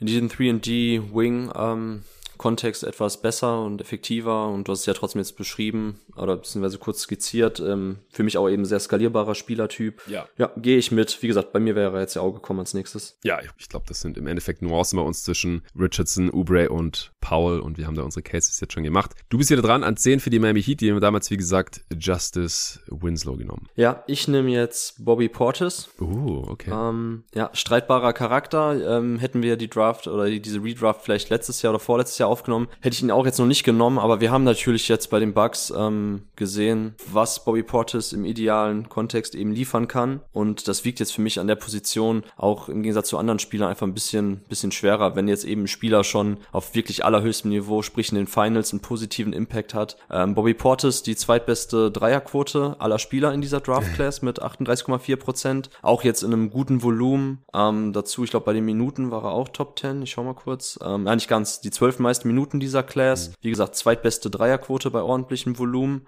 Ähm, bei Punkten ist er dann auf Platz 11. Also, wie gesagt, bewegt sich jetzt auch schon so von der reinen Produktivität her in dieser, in dieser Riege um 10 herum. Und ja, also ich fand ihn lange Jahre, hielt ich ihn für einen fürchterlichen Verteidiger. Mhm. Ähm, zu Recht. Da hat, zu Recht auch, genau. Ähm, aber jetzt hat man natürlich schon dann eben gesehen, in diesem besonderen Scheme, was die Bucks gefahren haben, die letzten Jahre. Und äh, ich fand das auch interessant in dem Buch von Seth Partner, ich weiß nicht, ob du das schon gelesen hast, da hat er in einem Kapitel so ein bisschen Einblicke gegeben in die, ähm, in die Arbeit bei den Bucks, wo er damals eben dieser Director of, mhm. of Data Analysis war. Und ähm, dass die Bucks eben dann immer schauen, so welche Spieler vielleicht in irgendwelchen anderen ähm, Systemen bisschen falsch einge, ähm, eingesetzt werden, mhm. wie die, die wiederum bei den Bucks dann super funktionieren würden. Ähm, bestes Beispiel war dann eben Brook Lopez, dass sie eben gesagt haben, dass die in, in dem Drop-Scheme, dass er da viel, viel besser funktioniert und ein total unterschätzter ja. Verteidiger ist. Und ich finde, bei Bobby Portis könnte man jetzt einen ähnlichen Case machen. So, da werden die Bucks wahrscheinlich auch gedacht haben, dass er ähm, in diesem besonderen Scheme mit viel Switching äh, auf dem Flügel und dann Help Rotations, dass er da eben seine Athletik besser ausspielen kann. Ähm, Bobby Portis war damals auch auf dem College bei so einem sehr krass transition-lastigen System bei Arkansas und ähm, ist natürlich einfach ein Spieler, der ähm, ja von seiner Athletik lebt, die aber eben jetzt auch mit einem ähm, guten Volumen und effizienten Quoten von Downtown paaren kann und das ist schon dann eben ein spannender Spielertyp, der eben im richtigen Defensivscheme auch seine diese Qualitäten einbringen kann. Ja, das deshalb würde ich für ihn den Case machen. Vielleicht ein bisschen davon eingefärbt, was er eben jetzt auch die letzten Jahre bei den Bucks gezeigt hat. Ja, äh, kommt mir so stark so vor. Ich habe den äh, deutlich weiter unten, muss ich sagen. Okay. Also er ist halt auch kontextabhängig offensichtlich. Jetzt klar, bei den Bucks zuletzt sehr, sehr überzeugend. Aber ich glaube, er profitiert halt auch schon sehr, sehr stark davon, wen er da als Defender neben sich hat und so. Also als, als Drop-Big oder sowas kannst du überhaupt nicht verwenden. Gegen Wings, ja, geht's irgendwie mittlerweile oder in so einem Switching-Scheme, was die Bucks ja immer wieder ähm, jetzt auch spielen. Aber ich bin immer noch nicht so restlos überzeugt von. Ich meine auch, dass der in den Playoffs angreifbar ist. Der hat ja auch in manchen Serien dann auf einmal gar nicht mehr gespielt, gegen die Nets, glaube ich, äh, weil die ihn halt auch total attackieren konnten. Gegen die Suns hat dann geklappt, weil denen halt auch dann komplett die Size gefehlt hat. Äh, in den Finals ist jetzt auch anders. Also ich bin mal gespannt, wie das dieses Jahr läuft. Ja, ähm, er spielt offensiv, passt da auch sehr gut rein, hat auch sein Dreiervolumen nach oben geschraubt, weil so wie die Karriere ist es bisher jetzt auch noch nicht so super berühmt. Die Quote hast du angesprochen, aber 6 Dreier von der Possessions ist, ist okay, gerade für den Big aber jetzt auch noch nichts, was äh, ihn für mich jetzt dieses Board super weit nach oben schiebt. Elf Punkte, sechseinhalb Rebounds im Schnitt, aber gerade die ersten Jahre Bulls, nix, da war halt schon ein Dude, der sehr dieser Empty Calories äh, Stats Filler war und nie ein positiver Spieler war in meinen Augen. Ähm, ich habe auf jeden Fall noch ein, zwei Bigs, die ich ihm vorziehen würde und dann aber halt auch noch einen Haufen Wings, die ich einfach für skalierbarer halte und die das auch schon jetzt teilweise länger gezeigt haben. Deswegen habe ich Portis an der Stelle jetzt noch nicht. Zum mhm. Beispiel sein äh, Teammate. Glaubst du, die Bucks würden Portis Pat Connaughton vorziehen, wenn sie die Wahl hätten oder wenn sie sich jetzt entscheiden müssten zwischen den beiden? Mm, gute Frage. Oder auch so, mm. ich glaube, die meisten Teams hätten, glaube ich, einfach lieber Pat Connaughton als Bobby Portis. Ja, im Zweifelsfalle kannst du natürlich immer eher irgendeinen Wing ja. reinschmeißen, der dir Dreier trifft und hinten halt nicht gnadenlos attackiert werden kann, sondern auch noch eine ganz gute Athletik, yeah. funktionale Athletik und Länge mitbringt. Ähm, ja, kann man Case so machen. Ich habe Pat Connaughton auch nicht viel weiter hinten, okay. von daher alles gut. Ja, das, das wäre jetzt hier der nächste auf meinem Board. Äh, und mhm. weil die jetzt witzigerweise hier gerade Teammates sind, äh, konnte ich mir die Frage nicht verkneifen. Pat Connaughton damals erst an 41 gedraftet worden, war auch schon 23 dann als Rookie, so einer der ältesten Dudes hier in dieser Draft-Class, ist daher jetzt auch schon, ja, mitten in seiner Prime, sag ich mal. Hat er nicht damals auch diesen abartigen Vertical gehabt, wo sich im Nachhinein aber rausgestellt hat, dass man sich so ein bisschen vermessen hat? Er hatte nicht so ein 44-Inch Vertical oder so.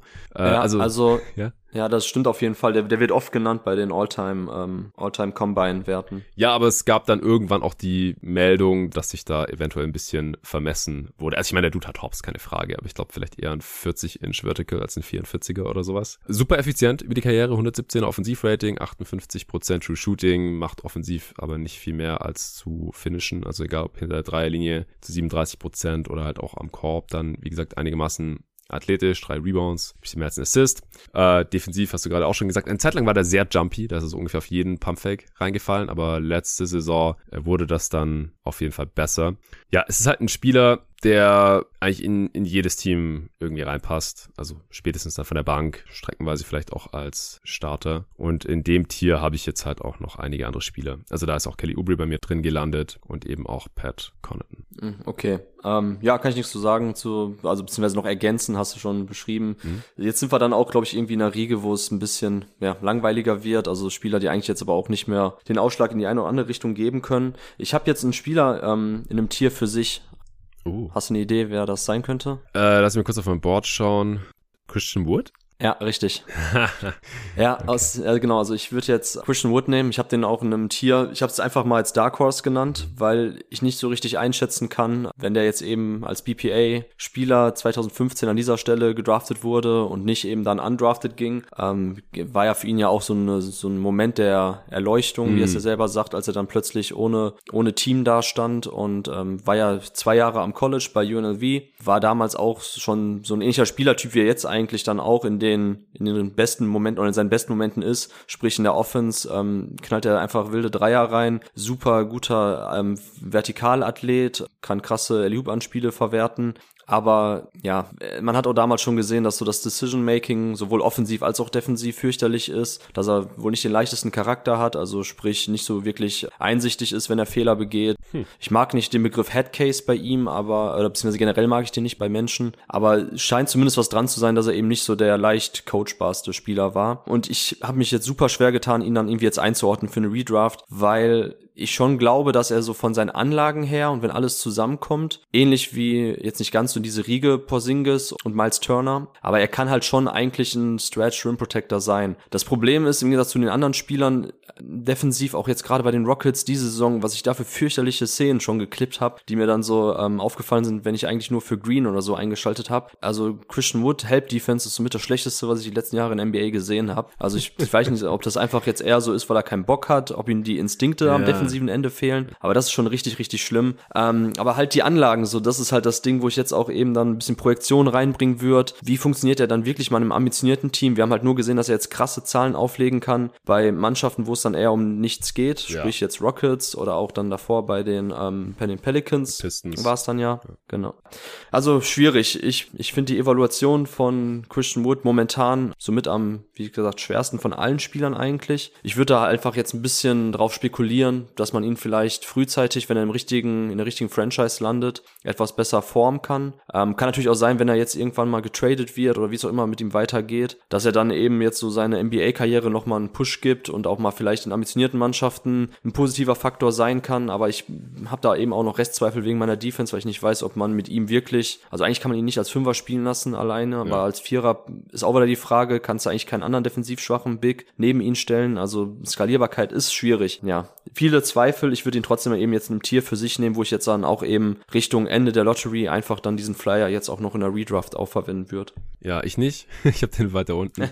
ich habe ihn hinter Bobby Portis noch, weil wir halt schon gesehen haben, dass man mit Portis was gewinnen kann und ich weiß nicht, ob man mit Wood in derselben Rolle dasselbe erreichen würde, ehrlich gesagt. Super talentierter Offensivspieler, gar keine Frage, aber halt, wie du gerade schon gesagt hast, erst dieser Journeyman mit so ja, Charakterfragezeichen in Anführungsstrichen, dann diese ganzen guten Stats in schlechten Teams, also halt auch offensiv effizient, jetzt nicht äh, nur geile per Game Stats und braucht dafür 25 Würfe. Der ist, der ist auch effizient über die Karriere, gar keine Frage. Aber echt kein guter Defender und dieses Jahr ist er auch schon wieder negativ im Lockerroom aufgefallen, da bei den Rockets, als er keinen Bock mehr hatte, in der zweiten Halbzeit zu spielen. So, was, was ist das? So jemanden würde ich echt sehr ungern draften. Also vor allem halt jetzt noch nicht. Und ich würde ihn auch echt gerne erstmal bei einem Winning-Team sehen, um das alles besser einordnen zu können. Das haben wir bisher noch nicht getan. Und deswegen würde ich hier noch ein paar andere Spieler vorziehen. Also ich, ich verstehe den Case, ist mir aber zu riskant.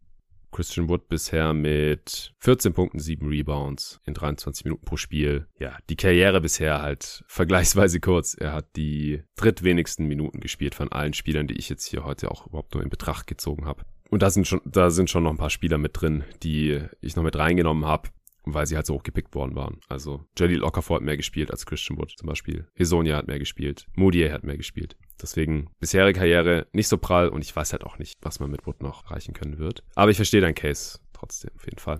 Ja, ist halt irgendwie der einzige Spieler, deshalb auch Tier für sich, den ich irgendwie ja. jetzt so noch als, wie soll ich sagen, Flyer-Pick mm. bezeichnen würde. Oder irgendwie High Risk, High Reward, irgendwie so in diese Richtung. Und dadurch, wie du ja eingangs auch schon erwähnt hast, wir uns ja auch immer noch in einem Zeitrahmen befinden, wo die Spieler sich ja immer noch entwickeln können, viele noch vor ihrer athletischen Prime auch sind, ähm, oder beziehungsweise generell vor ihrer spielerischen Prime, würde ich jetzt eben dann Wood noch als so den Flyer-Case bezeichnen. Ja, okay, kann ich nachvollziehen. Äh, ich würde hier jetzt als nächstes und die nächsten paar Spieler habe ich auch alle vor Wood und auch Portis. Für, wo sind wir denn jetzt? 13, die Phoenix Suns, hey, wie passend.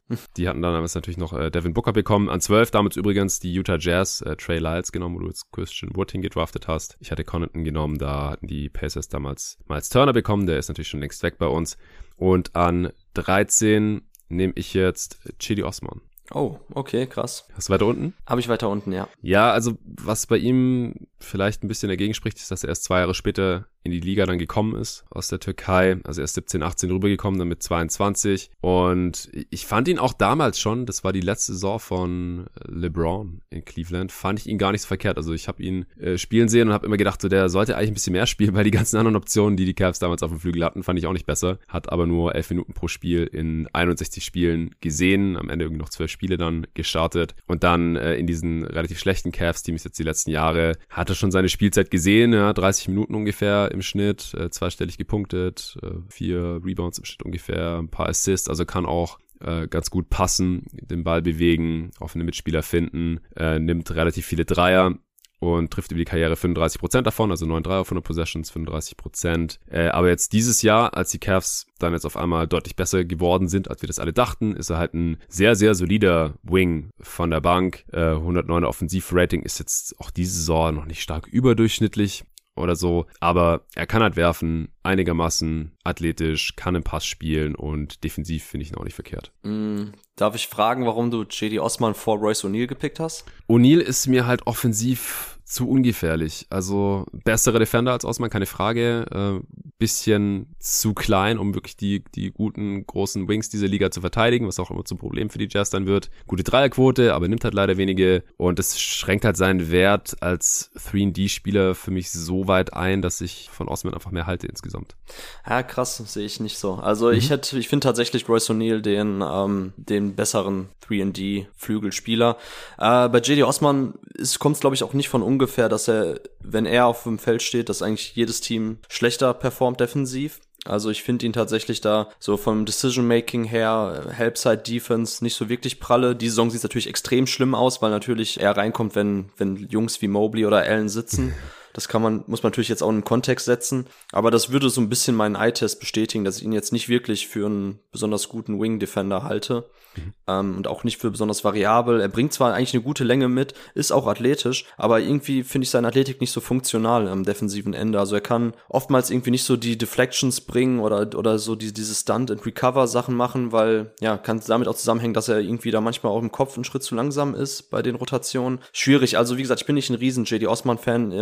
Ich habe lange Zeit eigentlich Hoffnung gehabt, dass er zu einem richtig wertvollen Offensivspieler werden kann. Aber auch da macht er für mich On-Ball einfach zu wenig, ist dazu abhängig. Bisschen als Spot-Up-Guy ist okay, aber da finde ich Royce O'Neal echt auch viel, viel besser als Ballmover, als, ähm, als sekundärer oder tertiärer Playmaker. Sieht natürlich auch jetzt in dem Offensivsystem der Jazz, was natürlich viel auf so Ball-Movement und Drive-and-Kick-Situationen ausgelegt ist, ähm, sehr gut aus. Und dazu ist für mich halt Royce O'Neal auch einer eben der, der sichersten Dreierschütze dieser Class ja, nimmt vielleicht zu wenig, das stimmt. Ja. Aber, er hat eine Usage Rate von unter 10%, Alter. Der wird doch offensiv nicht ernst genommen. Kann er ja treffen, was er will. Ja, aber, aber JD Osman, oder was? Auf den reagieren die. Ach, hör doch auf. Nein, also, also ich finde jetzt nicht, dass man da den Case besonders. JD Osman nimmt 12 Dreier auf 100 Possessions diese Saison und trifft 36% davon. Das ist schon einer der besseren Shooter dieses Jahr. Das ist schon eine, ja, eine starke Ja, gut, das stimmt. Ja. Keine Ahnung, Fluki. Letztes Jahr hätte ich den Case gemacht, da hat er 10,6 genommen und 30% getroffen. Also. Das war auch ein scheiß, war, war ein scheiß Caps. Von dir habe ich gerade gehört, auf 30% reagieren sie nicht. Also von daher. Ja, das ist, das war. Nein, ähm, ja, ich, ich habe JD Osman tatsächlich auch ein Tier unter Royce O'Neal. Also ich mag, vielleicht ist auch da ein bisschen Bias. Ich mochte ihn auch schon bei Baylor total. Ich finde schon, dass er ein spielintelligenter Typ ist. Vielleicht nimmt er sich da manchmal zu oft raus. Ähm, bei den Jazz muss ich aber auch sagen, diese Usage Percentage hängt auch damit zusammen, dass er super viele Hockey Assists spielt, dass das generell halt auch natürlich einerseits auf Donovan Mitchell zugeschnitten ist und Mike Conley, die viel mit dem Ball in der Hand machen, so als erste Option im Angriff, in Halfcourt Offense. Aber dass sich das dann auch gleichmäßig auf andere Spieler verteilt. Joe Ingles hat ja, glaube ich, auch nicht die krasse Usage gehabt, weil er eben so diese, diese Hockey Assist nicht reingeht und generell dieses, ähm, die, die Off-Ball-Action, die man hat, ähm, das Movement allgemein, das geht ja alles nicht in der Usage mit ein. So, ich habe manchmal das Gefühl, die Leute sagen Usage Rate und alle, die dann irgendwie da schlechtere Werte haben, die würden einfach in der Ecke stehen, nichts machen. Also das ja, ist ja eben nicht inkludiert. Ich meine, dir muss ich nicht erzählen, du weißt es. Aber das ist mir halt auch nochmal aufgefallen, als ich jetzt mit Ben Taylor drüber gesprochen habe, weil, ähm, weil Ben, kann ich ja schon mal spoilern, so hat halt äh, Steph Curry als ähm, und Larry Bird als skalierbarste Spieler aller Zeiten mhm. genannt. Yes. Und ähm, genau, und er hat halt auch gesagt, so bei den Warriors wird man ja auch mal sagen, so ja, bei ähm, ähm, Draymond Green ist halt ein super Spieler neben Curry, weil er liefert dir halt so Elbow Playmaking, High Post Playmaking, Curry kann darum curlen, so aber Curry passt auch neben jedem anderen Creator Typ oder in jedem anderen System, aber es sieht halt schon immer am besten aus, wenn man eben Activity hat, Movement, Five Man Synergy, so hat er es genannt. Und ich finde halt, Royce O'Neal ist auch so ein Spielertyp, so für so eine Five-Man-Synergy passt er halt super rein, weil er halt ein sehr cleverer Off-Ball-Spieler ist und dann eben auch so, nee, vielleicht nicht die erste Angriffswelle, vielleicht nicht die zweite, aber in der dritten Angriffswelle dann eben auch zum Korb ziehen kann, die Plays machen kann. Ja, ich habe von ihm halt dann auch mehr gesehen als von JD Osman schon in so einer richtig guten Playoff-Rolle. Oder ja. beziehungsweise in einem guten Playoff-Team in der, in der Rolle. Guten Regular-Season-Team. ja, stimmt, gut aufgepasst. Ja, hast recht. Nennen wir es Regular-Season-Team. Ja. äh, okay, okay, du hast mich überzeugt. Äh, ich schwöre, er wäre der nächste auf meinem Board gewesen und im selben Tier. Aber gut, dann kann ich ihn auch gerne innerhalb dieses Tiers auf meinem Board noch über Osman äh, schieben und du kannst dich freuen, dass du ihn jetzt hier noch picken konntest, weil ich Osman genau. einen Pick vor ihm genommen habe. Ja, gut. Ja, und äh, was mich dann übrigens auch freut, ist, dass äh, du jetzt gerade schon geteasert hast, dass Ben Taylor mit äh, Steph Curry schon einen zweiten Spieler nach Ginobili, das hast du mir neulich schon in der Sprachnachricht erzählt, sehr positiv erwähnt hat, den ich in äh, meinem Artikel ins bestmögliche Team All Time, das noch einigermaßen realistisch aussieht, reingesteckt habe. Also Curry und Ginobili habe ich da beide drin und wenn die dann an anderer Stelle in diesem Magazin dann noch so positiv erwähnt werden, dann sieht das natürlich noch viel besser aus. ja, wenn man eine Sprache spricht mit Ben Taylor, dann ist man glaube ich schon auf der richtigen Seite. Oh yeah. So äh, dann Oder wenn wenn Ben Taylor das gleiche sagt wie Jonathan Walker, so muss man glaube ich nennen.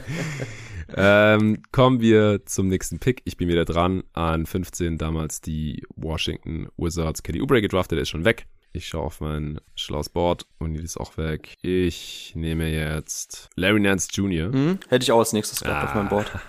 ja, und den habe ich halt auch noch vor Portis und Christian Wood, weil er halt einfach ein geiles Skillset als versatiler Defender hat, so ein Connector-Typ, der passen kann, ja, kann einen Dreier treffen, ist ein guter sekundärer Rim Protector. Äh, das passt einfach in jedes Team rein, sehr skalierbar. Kann leider nicht fit bleiben, sonst hätte ich den noch früher gezogen. Also massive Knieprobleme mittlerweile. Athletik hat auch schon stark nachgelassen. Wir erinnern uns an den äh, krassen, krassen, krassen Poster-Slam über Brook Lopez damals als äh, LA Laker gegen den Nets Lopez noch. Äh, sowas haben wir seit Jahren schon nicht mehr von ihm gesehen und er, er ist jetzt erst Ende 20 und fällt gerade schon wieder aus nach seinem Trade zu den Pelicans. Das ist große Wermutstropfen hier für mich, aber wenn fit, dann gehört er für mich auch hier noch in dieses Tier mit rein, auf jeden Fall. Ja, kann ich nur zustimmen. Also wie gesagt, ich hatte mir auch als nächstes gehabt. Ähm, ich mag auch so seine defensive Versatilität, seine Roma-Rolle. Da sah die letzten Jahre dann auch bei Cleveland echt gut aus. Ähm, ja, finde ich, ist jetzt auch ein guter Value-Pick an dieser Stelle. Yes. Dann, wen nimmst du? Äh, ich nehme jetzt einen Spieler, den ich für den vielleicht unterschätztesten Spieler in dieser Class halt. Wen würdest du tippen? Den unterschätztesten Spieler. Nimmst du jetzt schon TJ McConnell? Nee, nee, der kommt noch paar Positionen später, aber ja, ist auch, kann man auch auf jeden Fall Ah, Tyus Jones natürlich. Ja, natürlich. Fuck, ich bin an McConnell hängen geblieben und genau darunter stand Jones, sonst hätte ich den gleich gesagt. Okay. Ach, du hast zum Beispiel McConnell über Jones, ein Spot? Im selben Tier, also da würde ich nicht ja. argumentieren wollen. Ja, Tyus Jones, ähm, viertmeistens, er ist, obwohl im Moment die, bei den absoluten Zahlen hat er sogar die drittmeisten Assists, aber die viertmeisten ähm, Assists per Game mit 3,7. Ja, Tyus Jones hat sich einfach jetzt bei den Grizzlies ähm, zum ja vielleicht besten, ich weiß nicht, zweitbesten Backup Point Guard der Liga entwickelt. Ähm, seine Assist to Turnover Ratio ist schon seit seit Jahren die beste mit die beste der Liga, also er begeht halt kaum Fehler. Er hat es tatsächlich geschafft, so dieses Spiel, was er am College hatte, war ja auch einer der absoluten Top Highschool Jungs, ähm, Top 10 bei ESPN gerankt, einer der, ich weiß gar nicht, ob er sogar vielleicht der höchst gehandelste Point Guard war ähm, aus der Highschool. Hatte halt so dieses, was Leute immer als ja, ähm, Gen äh, Floor General Spiel bezeichnen würden, ja. klassisches Point Guard Game so so hat er schon bei Duke gespielt, indem er halt viele Sets äh, ansagt, den Ball bewegt, den Ball vernünftig in Low Post gibt zu Okafor bei Duke, also vernünftige Entry-Pässe spielt. Ebenso das, was die Leute immer so eben ja, als Floor General bezeichnen würden. Und ich finde, das hat er trotzdem jetzt noch ganz gut in die NBA rüber gerettet. Ist halt jemand, der einfach kaum Fehler mit dem Ball in der Hand begeht, der das Pick and Roll sehr gut spielt, war da auch jetzt im Endeffekt derjenige, wenn Morant ähm, verletzt war oder nicht da war, der das einfach auch ein bisschen übernehmen konnte. Nicht, weil er eben so krasse Rim Pressure hat mhm. wie, ähm, wie Morant und da ständig halt eine Defensive zum Kollabieren bringt, aber er kann halt trotzdem so die, die verschiedenen Winkel, Angriffswinkel bei einem Pick and Roll sehr gut lesen, kann dann zum Korb ziehen, hat ein unfassbar gutes Floater-Game, also auch einer der effizientesten ähm, Scorer aus der Floater-Range in der NBA. Ähm, das ganze Pick-and-Roll-Game gepaart eben mit seinem Playmaking, mit seinem Decision-Making, das ist halt alles schon super gut und sorgt dann eben dafür, dass er auch ein effizienter Offensivspieler ist oder auch eine ähm, effiziente Team-Offense anleiten kann und das eben an dieser Stelle jetzt noch zu picken, ja, sehr gerne. Also mhm vom Value finde ich das jetzt äh, sehr stark. Auch wenn ich ihn jetzt eben genau in dieser Range habe, hätte ich, habe ich tatsächlich überlegt, Tyus Jones sogar noch ein Tier höher zu schieben. Okay, krass. Aber dafür ist er vielleicht defensiv ein bisschen zu angreifbar. Mhm. Ja, also ich hätte ihn jetzt auch hier in der Gegend gehabt, aber viel höher nicht, auch wenn du jetzt gerade einen sehr guten Case gemacht hast. Das war jetzt 16 für die Celtics, die damals noch Rosier bekommen haben. Kommen wir zum 17. Pick, da haben die Bucks damals Rashad Vaughn gedraftet. Das war echt ein Name, mit dem habe ich überhaupt nicht mehr gerechnet gehabt, als ich mir die Übertragung nochmal reingezogen habe. So, was, Rashad Vaughn, wer war das denn nochmal? Ja, der hat nur 139 Spiele gemacht in der NBA. Das waren die wenigsten aller Spieler, die ja in der Top 25 gedraftet wurden. Also da haben auch die Bucks dann schon die Team Option nicht mehr gezogen in seinem Rookie Deal. Der hat in diesen äh, 139 Spielen unter 34 Prozent aus dem Feld getroffen. Das ist äh, sehr, sehr heftig. Ja, den nehme ich definitiv nicht. Der wird heute nicht gedraftet werden. ich nehme jetzt hier an dieser Stelle DeLon Wright. Das ist ein langer Guard Defender, solider Passer, leider wackeliger Wurf, sonst müsste man ihn hier wahrscheinlich auch früher nehmen. Der wurde damals an 20 von den Raptors gedraftet, war schon 23 Jahre alt, ist äh, super effizient, auch 116er Offensivrating, ist ein Backup äh, in den allermeisten Teams. In Dallas hat er, glaube ich, auch zeitweise gestartet neben Luca, um so ja der Point of Attack Defender zu sein. Ja, ist einfach ein solider defensiver Playmaking Backup Guard. Ja, also ich habe Darren Wright jetzt auch in dieser Range, von daher auch in dem Tier. Okay. Das passt jetzt auch. Ich habe zwar noch zwei Spieler über ihn, auch noch zwei Bigs, obwohl ich eigentlich auch eher der bei den Rollenspielern eher immer für Guards und Wings bin, die zu draften. Da, ich meine, den Case hast du schon oft genug an verschiedenen Stellen gemacht, dass man Bigs eben auch für eine günstigere Markt noch irgendwo auf dem Free Agent oder Buyout Markt oder sonst wo findet. Aber ich würde jetzt als nächstes Rashawn Holmes nehmen. Ja, ich habe auch gerade kurz überlegt, ob ich spontan ändern soll, weil ich habe halt jetzt diese ganzen Bigs, Portis, Wood, Holmes und dann nochmal einen hier, hier alle in einem Tier, weil ich bei allen halt davon ausgehe, dass sie bei einem richtig guten Team gar nicht starten würden, sondern eher so, ja, vielleicht Energizer von der, von der Bank wären, eher in der Regular Season funktioniert als in den Playoffs.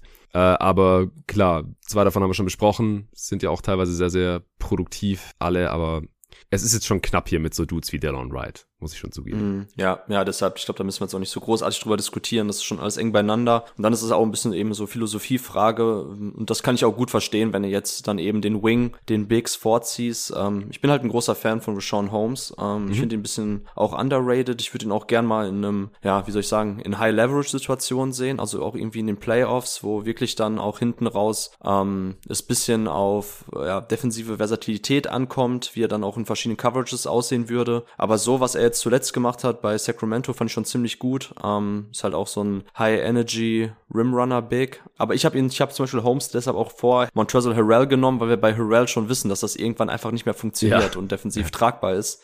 Hast du auch Holmes vor Harrell? Ich habe Holmes vor Portis, Wood und Harrell im selben Tier. Okay, aber. ja, okay. Ja, weil ich halt von dem defensiv am meisten, also ist auch kein richtig geiler Defender, wie man mhm. unschwer an der Defense der Kings ja auch erkennen kann, wie viele Punkte die so kassieren. Also der kann jetzt nicht alleine Defense auf ein anderes Niveau heben, aber er ist halt besser als die anderen, finde ich. Ich fand ihn auch in Phoenix sehr stark als Backup von DeAndre Ayton, ist halt auch so ein Energizer-Dude, äh, guter Rimrunner, Lob, Finisher, big und kann auch mal einen Pass spielen, hat krasses Floater-Game, krassen Touch aus, aus der Midrange, mhm. bis zur Freiwurflinie trifft er seine Floater da extrem stark. Defenses wissen nicht, was wir gegen tun sollen. Und was ich bei ihm interessant finde, als der von den Sixers, der wurde ja von den Sixers gedraftet damals an 37, also hier auch schon, äh, Osman war ja auch 31. Pick, Richardson, Connaughton, Powell, also schon der vierte Second Rounder jetzt, den wir hier draften. Und zwei undrafted Dudes mit O'Neal und Wood haben wir auch schon aufgelesen. Mhm. Äh, als Holmes dann von den Sixers, Process Sixers damals ja noch, zu den Suns getradet wurde, da hatte ich so ein bisschen Hoffnung, dass der vielleicht auch äh, mal einen Dreier nehmen kann, weil er in seiner zweiten Saison in Philly hat er 1,5 Dreier pro Spiel genommen und 35 Prozent davon getroffen. Es waren 27 von 77. Aber dass Rashawn Holmes 77 Dreier in 57 Spielen nimmt, das kann man sich heute gar nicht mehr vorstellen. Also der hat einfach, seitdem er dann bei den Process Sixers raus war, eigentlich keine Dreier mehr genommen. Also in Phoenix keinen einzigen, im ersten Jahr in Sacramento auch keinen. Dann in Sacramento letzte Saison zwei von elf, also auch eher absolute Notsituation wahrscheinlich. Diese Saison ist er bei zwei von fünf. Also das hat sich leider nicht bewahrheitet. Also wenn er das noch irgendwie mitgebracht hätte, ich denke, das können wir mittlerweile abschreiben, dann wäre halt ein noch wertvollerer Spielertyp. Ja, kann ich so unterschreiben. Schön, dann bin ich wieder dran. Ich habe es gerade schon ein bisschen gespoilert. Portis und Woods sind ja schon weg und deswegen bleibt mir jetzt hier der ehemalige Sixth Man of the Year, Montrezl Harrell. Also Regular ja. Season ist er ein sehr produktiver und äh, hilfreicher Spieler auf jeden Fall. Wir haben halt schon gesehen, sowohl bei den Clippers als auch bei den Lakers, dass es einfach in den Playoffs kein Skillset mehr ist. Das funktioniert. Dafür ist er defensiv einfach viel zu angreifbar. Und das kann dann seine gute Bench Energizer Offense, wo ach, ist ja so hyper effizient. Ich habe es gerade wieder vor mir. Dieses Jahr 127er Offensivrating. Nee, das ist Holmes. Sorry. Auch hyper effizient. äh, ja, da nehmen sie sich wirklich nicht viel. Harrell dieses Jahr 123er Offensivrating. Ah, das ist bei den Hornets, vier Spiele. Davor Bei den äh, Wizards 134, im Schnitt immer noch bei 133. Bei den Lakers 127er Offensivrating. Davor bei den äh, Clippers 119er Offensivrating. Also der nimmt einfach nur Würfe, die er kann. Das ist alles um den Ring herum. Er kann extrem stark danken, auch für einen Dude, der gar nicht so groß ist. 6'7 ist der offiziell nur. Meine Güte, wurde auch als Powerford damals gedraftet von den Rockets noch. Äh, aber relativ schnell wurde dann klar, dass er eigentlich vor allem offensiv nur als einziger Big funktioniert und defensiv halt nur als Backup. Hm. Ja, ja, genau. Ja, dann bist du wieder dran. Ja, dann nehme ich jetzt TJ McConnell. Den habe ich jetzt auch noch dahinter in dem Tier, ist der letzte Spieler. Ja, kann man vielleicht so in Case machen, wenn ich so drüber nachdenke, weil Harrell hätten vielleicht manche Leute auch höher, einfach aufgrund seiner Produktivität. Ja.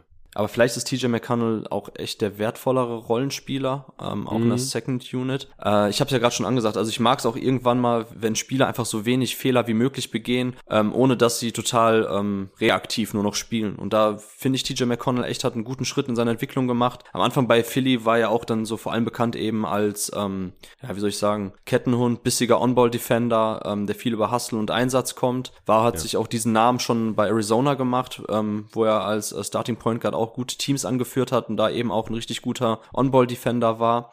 Ähm, aber jetzt gerade bei den Pacers, so wie er sich dann noch offensiv entwickelt hat, dass er auch da mal viel öfters mal so ein Pick-and-Roll als Ballhändler laufen kann. Also viele von den Sachen oder Aspekten, die ich bei Tyce Jones gelobt habe, gibt's bei TJ McConnell auch, nur verfügt er halt nicht ganz so über dieses äh, Floater-Game und da auch vielleicht dann nochmal andere defensive Coverages auszuhebeln. Ähm, ja, ist halt nicht ganz so der, der Scorer, wie es noch ein Tyus Jones ist. Und viel weniger Dreier hat er halt auch. Viel weniger, genau. Nimmt also quasi keine Dreier. Das ist halt als Point Guard heutzutage schon übel, das, weswegen er auch auf meinem Board so weit gefallen ist. Ja, genau, genau. Das ist halt das Problem. Aber dann für sich das Playmaking, was er dir gibt, ist schon gut. Also, dass ja, er halt dann auch eben Lücken erkennt, Pässe bedienen kann, verschiedene Pässe spielen kann. Also, so aus rein technischer Sicht ist er schon ein guter Passer auch. Deshalb kann man da auch schon sagen, dass er dir eben da vielleicht nochmal Entlastung von der Bank bringen kann, wenn es eben darum geht, dann auch irgendwann in den Playoffs ähm, vielleicht dann auch eben deinem, deinem Star-Ballhändler per Minuten Pause zu verschaffen, ohne dass direkt das ganze System ineinander fällt. So diese Backup-Point Guards mag ich schon eigentlich. Deshalb habe ich ihn jetzt auch noch in diese wichtige Rotationsspielerriege gepackt. Ja, letztes Jahr doch auch so ein Stretch gehabt, da hat er so unfassbar viele Steals geholt. Also einfach auch ein, also ohne jetzt unglaublich viel zu gambeln. Ist einfach ja. ein sehr, sehr, sehr smarter Spieler an beiden Enden des Feldes. Hat halt so ein bisschen körperliche Limitation, was die Athletik angeht. Dann auch anscheinend, was den Touch angeht, weil er nimmt einfach überhaupt keine Dreier. 1,5 Dreier auf 100 Possessions. Yes. Was ist das denn?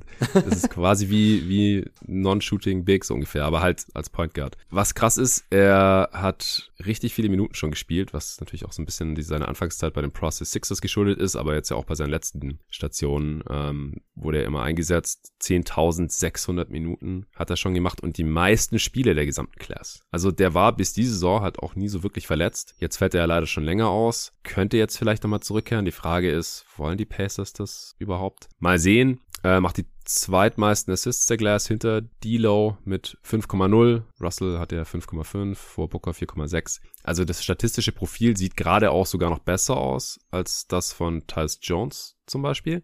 Aber McConnell war halt auch schon 23 dann, undrafted und könnte halt sein, dass er seine besten Saisons schon gespielt hat. Mal sehen. Nächste Saison hat schon seine Age 30 Season. Mhm. Aber ja, der wäre jetzt bei mir auch der allernächste Spieler auf dem Board gewesen. Ja, dann nehme ich jetzt an 21, also ich vergesse es gerade immer wieder zu sagen, an 20 hast du jetzt McConnell genommen. Die haben damals DeLon Wright gedraftet gehabt. An 21 bin ich dran. Für die Mavs für die Mavs. Die haben damals Justin Anderson gedraftet, auch schon nicht mehr in der Liga. An 19 hatte ich auch nicht gesagt, da wurde damals Jerry and Grant gedraftet von, mit dem Pick der Wizards. Die haben aber in der Draftnacht Grant noch zu den Knicks geschickt. Und da sind die Knicks-Fans äh, total ausgeflippt und haben sich mega gefreut, da im Barclays Center, wo die Draft stattgefunden hat, nachdem sie ja den vierten Pick Porzingis gnadenlos ausgebuht hatten. Also, also Knicks-Fans, also vor allem die da immer bei der Draft am Start sind, tut mir leid, bestimmt nicht alle Knicks-Fans, aber das sind immer die absoluten Clowns. Also buhen da konsequent irgendwelche irgendwelche hohen Picks aus. Äh, Habe ich ja hier in Redrafts immer wieder angesprochen, damals ja auch Gallinari und so. Spiele, die dann später gut werden und nach ein paar Spielen feiern sie dann total und dann freuen sie sich halt total über einen Jerry Grant zum Beispiel, der auch schon längst wieder aus der Liga draußen ist. An 18 hatten die Rockets Sam Decker gedraftet. Du hast ihn vorhin schon erwähnt, hat er mit Kaminski am College erfolgreich gespielt, aber ist auch schon wieder raus aus der Liga. Ich glaube, der hat dieses Jahr noch mal ein Spiel für die Raptors gemacht, äh, während dieser Health and Safety Geschichte im Dezember, als die meisten Teams irgendwie verzweifelt irgendwie Spiele gesigned haben. Aber der ist auch schon seit Jahren kein NBA-Spieler mehr eigentlich. So, und jetzt an 21 drafte ich für die Mavs Cameron Payne. Ah, okay. Ich hätte noch einen Spieler vor Payne. Okay. Aber im selben Tier. Also ist jetzt Ja, bei mir eh auch ein neues Tier an. dran und kannst dir nehmen, wer wäre das? Kavon Looney. Der ist genau darunter. okay. Also auch hier wieder, ich hatte halt Payne für den etwas wertvolleren Spielertypen. Also Looney ist, ist gut und so kannst gleich seinen Case machen, keine Frage. Ich habe ihn, wie gesagt, im selben Tier direkt darunter. Aber Payne hat halt letztes Jahr schon eine sehr geile Bounceback-Saison gehabt. Es, davor war seine Karriere halt schon mal so mehr oder weniger vorbei gewesen. Weshalb es bei mir jetzt hier nicht für mehr gereicht hat. Ja, genau, Kavon, ach, sorry, Campaign wäre ähm, auch ein Spieler, wo ich sagen würde, der könnte vielleicht, wenn er das jetzt bestätigt und jetzt nochmal einen Titelrun macht mit den Suns und keine Ahnung was, ähm, dass er dann auch höher ist bei einer Ja. Redraft vielleicht in den nächsten Jahren. Aber genau wie du sagst, eigentlich hätten wir vor einem Jahr oder vor zwei Jahren eine gemacht, da wäre er wahrscheinlich gar nicht dabei gewesen. Zwei also, Jahren, ja, genau. Genau, bei ihm ist auf jeden Fall auch noch nicht das, das letzte Urteil oder finale Urteil gesprochen. Äh, das habe ich ihn jetzt auch noch so ein bisschen, ja, wie gesagt, äh, zwischen den Stühlen. Also noch vor den ganzen Jungs, wo ich sagen würde, okay, da ist schon echt so kurz vor Feierabend bei der NBA-Karriere und den Leuten, ähm, wo ich sage, okay, gute Rotationsspieler mit klaren Limitationen. Ähm, dieses Tier sind wir jetzt und kann ich verstehen, wenn jetzt Campaign noch ein bisschen äh, oder da zumindest vor Looney geschoben hast. Ja, Campaign kam ja damals in der Bubble dazu, hat diese acht Spiele mitgemacht, war da auch direkt gut. Dass er 52 Prozent seiner Dreier getroffen hat, hat natürlich geholfen. Elf Punkte pro Spiel gemacht, dann direkt für die nächste Saison unter Vertrag gestanden. Äh, da war er dann auch noch ultra heiß von drei mit 44 Prozent. Das kann er bisher halt leider nicht bestätigen. Die Saison nicht mal 34 Prozent. Jetzt ist er ewig verletzt ausgefallen hat sich am Handgelenk verletzt gehabt. Ich bin auch froh, dass er in der letzten Offseason nach dieser einen Hot Shooting Saison Contract Year dann nicht so hoch bezahlt wurde, weil ich bin nach wie vor nicht so der Riesenfan von ihm. Er ist halt streaky, bisschen wild unterwegs, auch nicht so der solideste Playmaker, okayer Defender. Damals an 14 von den Thunder gedraftet worden. Ähm, kam ja auch vom äh, Mid-Major Murray State, wo auch äh, Ja Morant herkam. Genau. Ja. Und er war sehr selbstbewusst in dem Interview, hat dann gemeint, ja, Cameron Payne got no ceiling, also so von sich in der dritten Person gesprochen und so.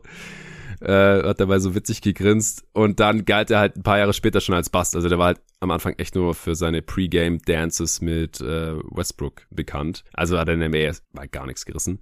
Und dann wurde er zu den Bulls getradet, kann mich noch erinnern. Da gab es dann so Berichte, dass die total schockiert davon waren, wie schlecht er war im ersten Training. Und haben so gemeint, das ist kein NBA-Spieler, was, was wollen wir mit dem so? Also war dann wirklich schon quasi draußen aus der Liga. Dann irgendwie neun Spiele bei den Cavs gespielt, die auch nicht besonders gut waren. Und äh, dann bei den Suns wieder zurück in die Liga gefunden. Ist da jetzt der Backup-Point Guard, wenn alle fit sind. Wird jetzt, falls er bald wieder zurückkommt, äh, auch eine größere Rolle haben. Einfach weil Chris Paul jetzt erstmal fehlt. Aber ich bin gespannt. Ich könnte mir sogar vorstellen, dass Aaron Holiday ihm so ein paar Minuten klauen kann. Und deswegen hat es jetzt unterm Strich noch nicht gereicht, was er bisher gezeigt hat. Und das, was ich auch jetzt erwarte, so die nächsten Jahre, um ihn hier deutlich nach oben zu schieben. Auch vor Tyce Jones oder McConnell, so anderen Backup-Level Point Guards.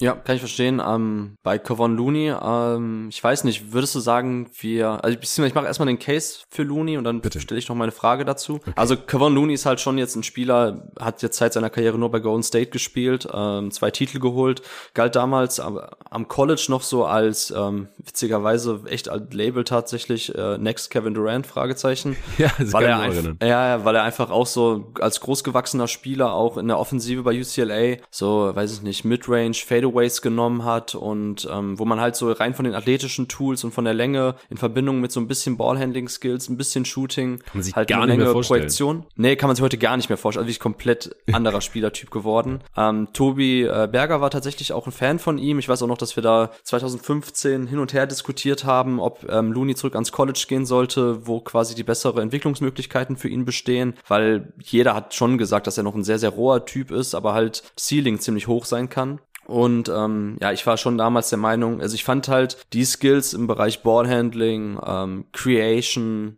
Playmaking, Decision Making, das war schon noch so weit weg davon, dass ich Schwierigkeiten hatte, mir vorzustellen, wie er wirklich auch in der NBA ein effizienter Offensivspieler sein kann, der sich selber Sachen kreiert. Und das hat man jetzt ja auch bei den Warriors gesehen. Ich finde Looney schwer einzuschätzen im größeren Kontext, weil wir ihn halt nur bei den Warriors kennen, wo er seit der Pike in Anführungszeichen auf dieses System gelernt hat, in dem er sehr gut funktioniert. Man darf auch nicht vergessen, dass er bei einem Championship-Run tatsächlich auch ähm, veritable Minuten gesehen hat, also 2017, 18, hatte da sogar gute ähm, On-Off-Werte, also ist jetzt quasi quasi nicht zusammengebrochen alles, wenn dann Looney in den Playoffs auf dem Feld stand. Ähm, er profitiert halt davon, dass er auch gut in dieses ähm, defensive Switching-Scheme reinpasst, ähm, Scram-Switches, dass man halt vorher schon Leute auch ähm, switcht, um halt ähm, Curry teilweise wegzuhalten ja. aus verschiedenen Match Matchups. Da war er halt schon defensiv echt variabel einsetzbar. Ähm, ist auch jetzt immer stärker in diese reine Big-Rolle gewachsen. Am Anfang hat er sogar noch paar Minuten auch neben, neben anderen Bigs gesehen. Und ja, ich finde so sein Skillset, gerade das defensive Skillset, was er mitbringt, ist schon echt wertvoll in der modernen NBA, aber er hat auch richtig klare Limitationen. Und ich glaube, wenn er in einem anderen System spielen wird, wo man auch versuchen oder wo man von ihm vielleicht auch ein bisschen mehr On-Ball bräuchte, ähm, wird nicht so viel passieren, glaube ich. Also als, als ähm, effizienter Play-Finisher in dem System der Warriors passt es ganz gut, auch defensiv eben. Und ja, von daher ist halt die Frage, ob wir Looney jetzt vielleicht ein bisschen überbewerten, auch wenn wir ihn jetzt höher eingeschätzt haben, haben wir ja beide nicht. Das finde ich spannend. Ich hätte mir vielleicht vorstellen können, dass du ihn auch höher nimmst, mhm. ähm, weil wir ihn halt nur in einem System gesehen haben, wo er tatsächlich auch als Rotationsspieler dir eine Championship mitgewinnen kann. Ne, natürlich jetzt, wie gesagt, war jetzt nicht die, die tragende Figur bei den Warriors, mhm. aber das ist natürlich schon noch mehr als das, was wir von ein paar anderen Spielern gesehen haben, die wir jetzt vor ihm gerankt haben.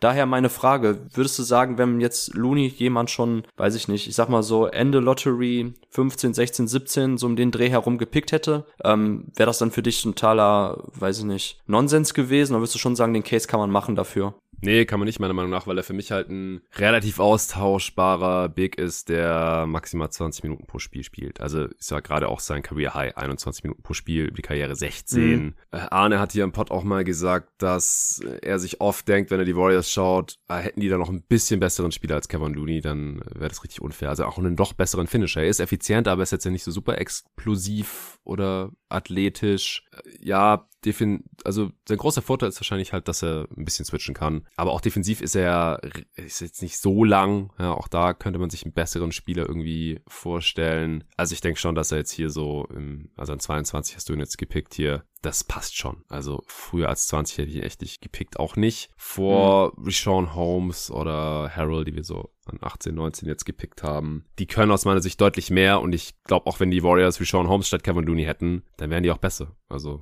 deswegen passt ja, das. Ja, genau, glaube ich auch. Deshalb, ähm, wobei ich, wo ich widersprechen würde, ist halt nicht so, dass man sagen kann, ist egal, welchen Big du da bei den Warriors reingestellt hast, das egal. klappt schon. Ja, ja, weil ich meine, Jordan Bell war auch da und ist trotzdem jetzt raus. Also ich würde schon, ne, weißt du, was ich meine? Ja, ja. Also Kevin Looney ist schon besser als irgendwelche anderen 0815 Switchy Bigs oder Fake Switchy Bigs, weil bei John Bell hat man ja gesehen, dass es dann auch gerade offensiv dann einfach auch wirklich überhaupt nicht möglich ist, ihn da irgendwie großartig einzusetzen, abseits von, äh, von dem, dass er gute Blöcke stellt. Deshalb, dass sich Kevin Looney da schon behauptet hat jetzt so lange und immer noch ja. Minuten kriegt von Kerr, das zeigt mir schon, dass er da ein bisschen, bisschen besseres Spielgefühl hat und auch ein bisschen mehr defensive Möglichkeiten als so dein 0815 Big. Aber ja, aber Sean Holmes finde ich zum Beispiel auch wertvoller. Oder ja. könnte ich mir besser vorstellen. Also Holmes hat das höchste Career-Offensiv-Rating von allen Spielern, die ich betrachtet habe, mit 125. Kevin Looney direkt dahinter auch mit 125. Aber Holmes hat nie mit Curry, Draymond und Co. zusammengespielt. Ja, ja. ja. Sondern immer in irgendwelchen Trash-Teams, so mehr oder weniger. Und ist trotzdem genauso effizient, viel effizienteres äh, True Shooting auch als Kevin Looney. Und defensiv würde ich ihm halt dieselben Aufgaben eigentlich auch zutrauen, ehrlich gesagt. Also Jordan Bell ist halt auch einfach kein NBA-Spieler. Das war ein Second-Round-Pick und er konnte sich jetzt nirgendwo halten. Der wurde ja noch von diversen Teams ausprobiert, auch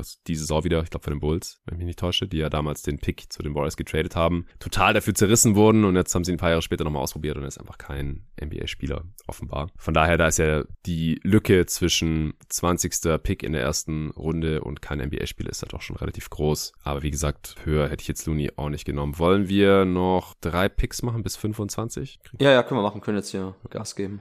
Ja, genau, müssen wir jetzt auch nicht mehr so ausufernd, glaube ich, argumentieren. Auch wenn der Pod gar nicht so super lang ist bisher. Ähm, der Pod nicht super lang? Also, wir sind noch unter zwei Stunden. so, ja gut. Ja, er ist lang, aber jetzt nicht so oh Gott, wir sind schon zweieinhalb Stunden hier und. Okay, ja gut, wenn zwei Stunden noch die Messlatte ist, ich dachte schon. Ja, hey, okay, also alles klar. Redrafts mit 30 Picks, also wie lang war unsere 14er Redraft? Ah, der war schon fast zweieinhalb Stunden. Ich glaube ja. auch. Ich glaube, das war der längste Pod damals ever. Jetzt mittlerweile dürfte es die Mock Trade Deadline geworden sein. Egal. Ich nehme jetzt äh, Willi Hernan Gomez. Hm, ja, guter Pick. Den habe ich jetzt noch. Ich habe äh, zwei Spieler vor ihm, aber ja, im selben Tier, von daher kann ich da jetzt auch nicht großartig widersprechen. Ja, okay, ich bin gespannt, wen du da noch vor ihm hast. Vielleicht habe ich jemanden übersehen. Oder du siehst die deutlich besser als ich. Äh, ja, Anonymous, eher Backup-Big, defensiv einfach zu schlecht. Offensiv ist er dafür sehr produktiv und effizient, kam erst 16, 17, damit 22 in die Liga, hat es dann auch direkt ins All-Rookie First Team geschafft bei den Knicks. Äh, die haben ihn dann aber bald weggetradet, was Porzingis auch gestunken hat, weil es irgendwie sein bester Buddy war. Äh, ich glaube, früher kann man so einen Backup offensiven Big dann aber auch nicht draften. Aber er ist halt noch ein relativ klarer NBA-Rotationsspieler in dieser Liga und die werden jetzt schon langsam knapp. Mhm, ja, wie gesagt, ich habe jetzt echt noch zwei Spieler vor ihm. Ja, ähm, den, den, einen wirst du haten, und zwar Frank Kaminski. ja, ich habe den im selben Tier. Ich habe noch zwei okay. Spieler jetzt vor Kaminski, die man aber auch sehr kritisch sehen kann. Wahrscheinlich ist dein anderer einer von den beiden. Das Witzige ist, also ich habe Frank Kaminski, äh, also College Frank Kaminski, echt super, super gern beim Basketballspielen zugeschaut. Ähm, ist halt ein Spielertyp, der war ja auch Senior, also vier Jahre am College. Äh, Wisconsin spielt eine Art Flex Offense, also halt auch da viel mit Motion und wo er halt oben auf dem Flügel viele Pässe eben von da aus auf die Cutter gespielt hat. Ähm, hatte dann auch echt ein variables Spiel, was eben dann auf dem nicht ganz so athletischen Niveau wie in der NBA auch nicht ganz so negativ auffällt, eben in seinen defizitären Bereichen bei Kaminski. Und von daher, als er dann in die NBA ging, war ich noch echt gespannt, ob er mit seinem Shooting, mit seinem Playmaking, mit seinem Passing, ob er da ein bisschen so diese athletischen Defizite und defensiven Probleme kaschieren kann, ob sich das aufwiegt. Und ja, lange Zeit hätte ich jetzt gesagt, so, nee, nicht wirklich, weil das Shooting halt auch nicht auf dem hohen Niveau war, wie man das eigentlich gehofft hatte. Und er dann auch dadurch halt irgendwie sein Game nicht so aufziehen konnte, ist halt auch ein anderes System als am College noch in der NBA. Da wird halt nicht ganz so viel eben auf ähm, ja, solche Read and React, Flags, Motion Offense Sachen Wert gelegt. Aber ich fand ihn jetzt bei den Suns, und das ist witzig, weil du natürlich ähm, ihn defensiv total hate oder ihn natürlich aufgrund seiner Defense äh, gehatet hast und ihn in den Playoffs auch gar nicht mehr sehen mochtest. Ähm, aber trotzdem fand ich so, dass Kaminski in seinen besten Momenten auf dem NBA-Feld äh, stehen kann und dir ja, tatsächlich ja. auch noch positive Dinge bringen kann. Also mit seiner Länge kann er dir halt in der Defense schon noch ein bisschen Rebounding und in der Drop Coverage ein bisschen was geben, aber am Flügel willst du ihn eigentlich nicht verteidigen sehen. Du willst ihn ihn auch nicht wirklich in irgendwelchen Show and Recover oder Hard Hedge Momenten sehen, wo er dann echt raustreten muss und wieder zurücksprinten muss. Da ist er einfach nicht agil und nicht athletisch genug, mobil genug. Aber zumindest in der Offensive, wenn der Dreier fällt, wenn er da eben ein paar Pässe spielen kann, dann sieht schon ganz gut aus. Und da ist es vielleicht auch bei mir einfach jetzt so ein bisschen so dieser ästhetische Bias, dass ich solche Spielertypen, so clevere Ballmover eigentlich mag.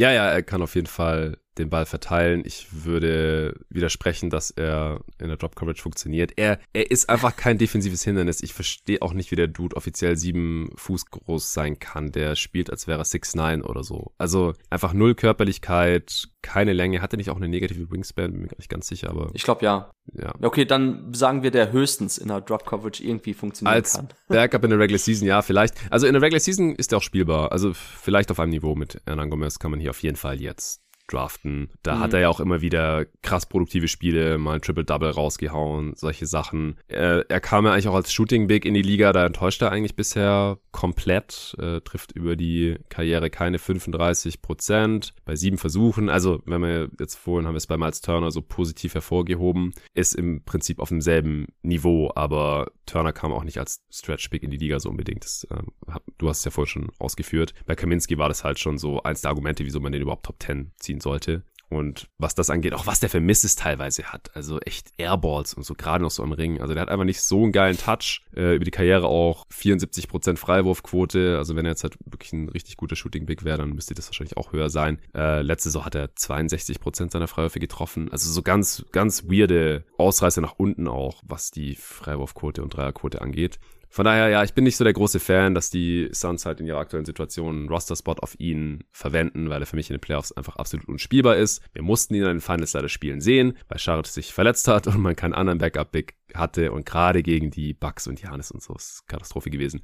Aber hier an dieser Stelle an 24 in dieser Redraft, da ist es, glaube ich, okay. Wie gesagt, ich habe ja gerade mit Hernan einen ähnlichen Spielertyp gedraftet an 23 für die Blazers. Die haben damals Ronda Hollis Jefferson gedraftet, der ist mittlerweile schon nicht mehr in der Liga. Jetzt du gerade an 24 Kaminski für die Cavs, die damals äh, Tyus Jones gedraftet haben, der dann aber bei den Wolves gelandet ist. Und an 25 nehme ich jetzt. Es ist schwer. ah, wer ist der bessere ineffiziente Wing? Wahrscheinlich Justice Winslow. Ja, okay. ich nehme Winslow über Stanley Johnson. Die habe ich jetzt hier beide noch auf dem Board. Hattest du da noch jemand anderen oder hattest du noch Trey Ich habe jetzt als nächstes tatsächlich Justice Winslow. Okay. und dann habe ich Trey Lyles und dann Willie Cowley Stein und dann Stanley Johnson. Dann ist Feierabend auch bei mir. Ja, genau, das sind so die, die Spieler, die jetzt hier noch in Frage kommen. Ja. Ja, Winslow ist halt echt eigentlich eine Enttäuschung. Äh, kam an 10, wie gesagt, zu den Heat. Ainge hätte fast äh, vier Picks für ihn abgegeben. Und er hatte Verletzungsprobleme. Seither ist er auch nicht mehr so super athletisch. Er ist sehr kräftig, äh, äh, hat ein Auge für die Mitspieler, trifft den Korb aber halt einfach nicht genug.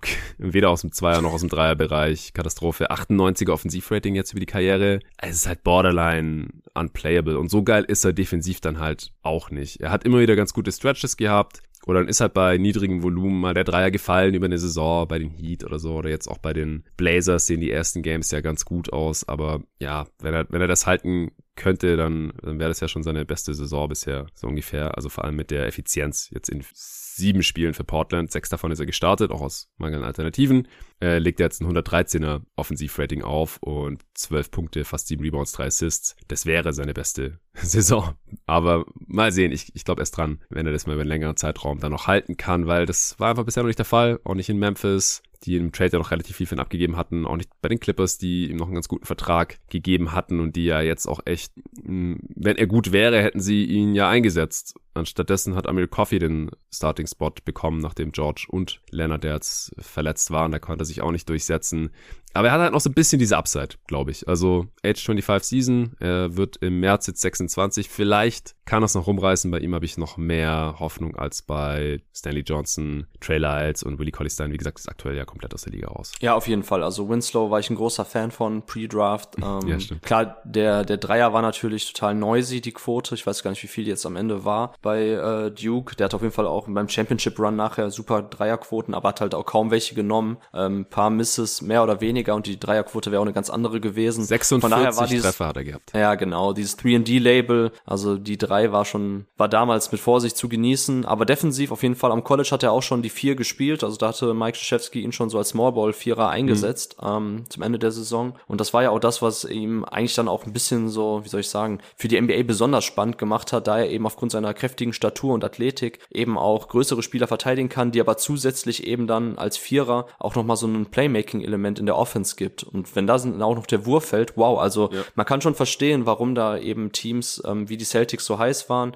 oder warum auch manche Draft-Analysten Winslow für ein sehr spannendes Projekt gehalten haben. Wundert mich auch nicht bei Ainge, der ja auch dann, wenn man sich schaut, wen die Celtics danach gedraftet haben, mit Jalen Brown, ähm, Jason Tatum, also diese Wing-Creator-Typen mit einer kräftigen Statur und Athletik, ähm, darauf haben die Celtics halt gesetzt oder ihren Fokus drauf gelegt bei der Draft und ist halt die Frage, ob sie mehr aus Winslow rausbekommen hätten. Die, die Verletzungen haben ihn, glaube ich, schon sehr zurückgeworfen. Bei den Grizzlies war das unfassbar schlimm. Ich fand den, den Trade damals eigentlich noch ganz gut, so als Flyer, dass man, ja. dass man schaut, was man jetzt aus Winslow noch rauskriegt, so als Wing, Creator, sekundärer Playmaker neben, neben Morant. Aber ähm, der hat fast nur Midrange-Jumper gechuckt, der kam nicht mehr zum Korb, hat dann aber auch halt seine Pull-Up-Würfe aus Mitteldistanz überhaupt nicht getroffen. Deshalb war das auch so ein horrendes Offensivrating und True Shooting bei ähm, Justice Winslow während der Grizzlies-Zeit. Sah defensiv auch schon nicht mehr so explosiv aus. Also gerade in dem Alter, in dem er noch ist, fand ja. ich das schon wirklich erschreckend. Ja. Ähm, möchte aber da noch ein bisschen so keine Ahnung, vielleicht ihm da so den, die, die Restzweifel noch äh, geben, dass es tatsächlich an der Verletzung lag, an der langen Verletzungspause, immer wieder kleinere Verletzungen, die ihn auch zurückgeworfen haben während der Reha, dass er da einfach echt so ein bisschen eingerostet war, die Spielpraxis fehlte und da einfach deshalb off aussah. Also halt ne, ein bisschen immer so jeden, in jeder Spielsituation bei den Grizzlies wirkte er so ein, zwei Momente hinter der eigentlichen Aktion. Und äh, würde mich sehr freuen, wenn er jetzt bei Portland das noch irgendwie schafft, da den Karren aus dem Dreck zu ziehen, in Anführungszeichen, weil ich glaube, so von der Karriere von allen Spielern, so und es gibt natürlich noch ein paar Jungs wie in Moody, Stanley Johnson haben wir schon angesprochen, gab ja einige, die eben in dem Sinne enttäuscht haben, ihrer, ihrer Draft-Position nicht gerecht werden konnten. Aber bei Winslow finde ich das tatsächlich so am, ja, am meisten schade, weil er eigentlich so ein sehr verheißungsvolles Prospekt war und eben eine sehr spezielle Mischung so aus Wing, Playmaker, defensive, variabler Spieler Typ ist, so den, der halt eigentlich nicht jedes Jahr in der Draft zu haben ist. Ja, ja, definitiv. Also ich habe auch verstanden, warum er an 10 genommen wurde. Die offensive Entwicklung kam halt nicht, so wie man sich so hofft hatte und Verletzungen haben halt dann den Rest erledigt. Leider. Bisher, ja, wie gesagt, noch keine 26 Jahre alt. Vielleicht geht da ja noch was. Aber ich denke, das reicht dann auch jetzt, was Picks heute angeht. Mhm. Wir haben ja noch ein paar Kategorien, die wir jetzt noch eben abhaken wollen. Most overrated, most underrated, äh, den Spieler, den man immer noch nicht aufgegeben hat. Und dann äh, werde ich nochmal kurz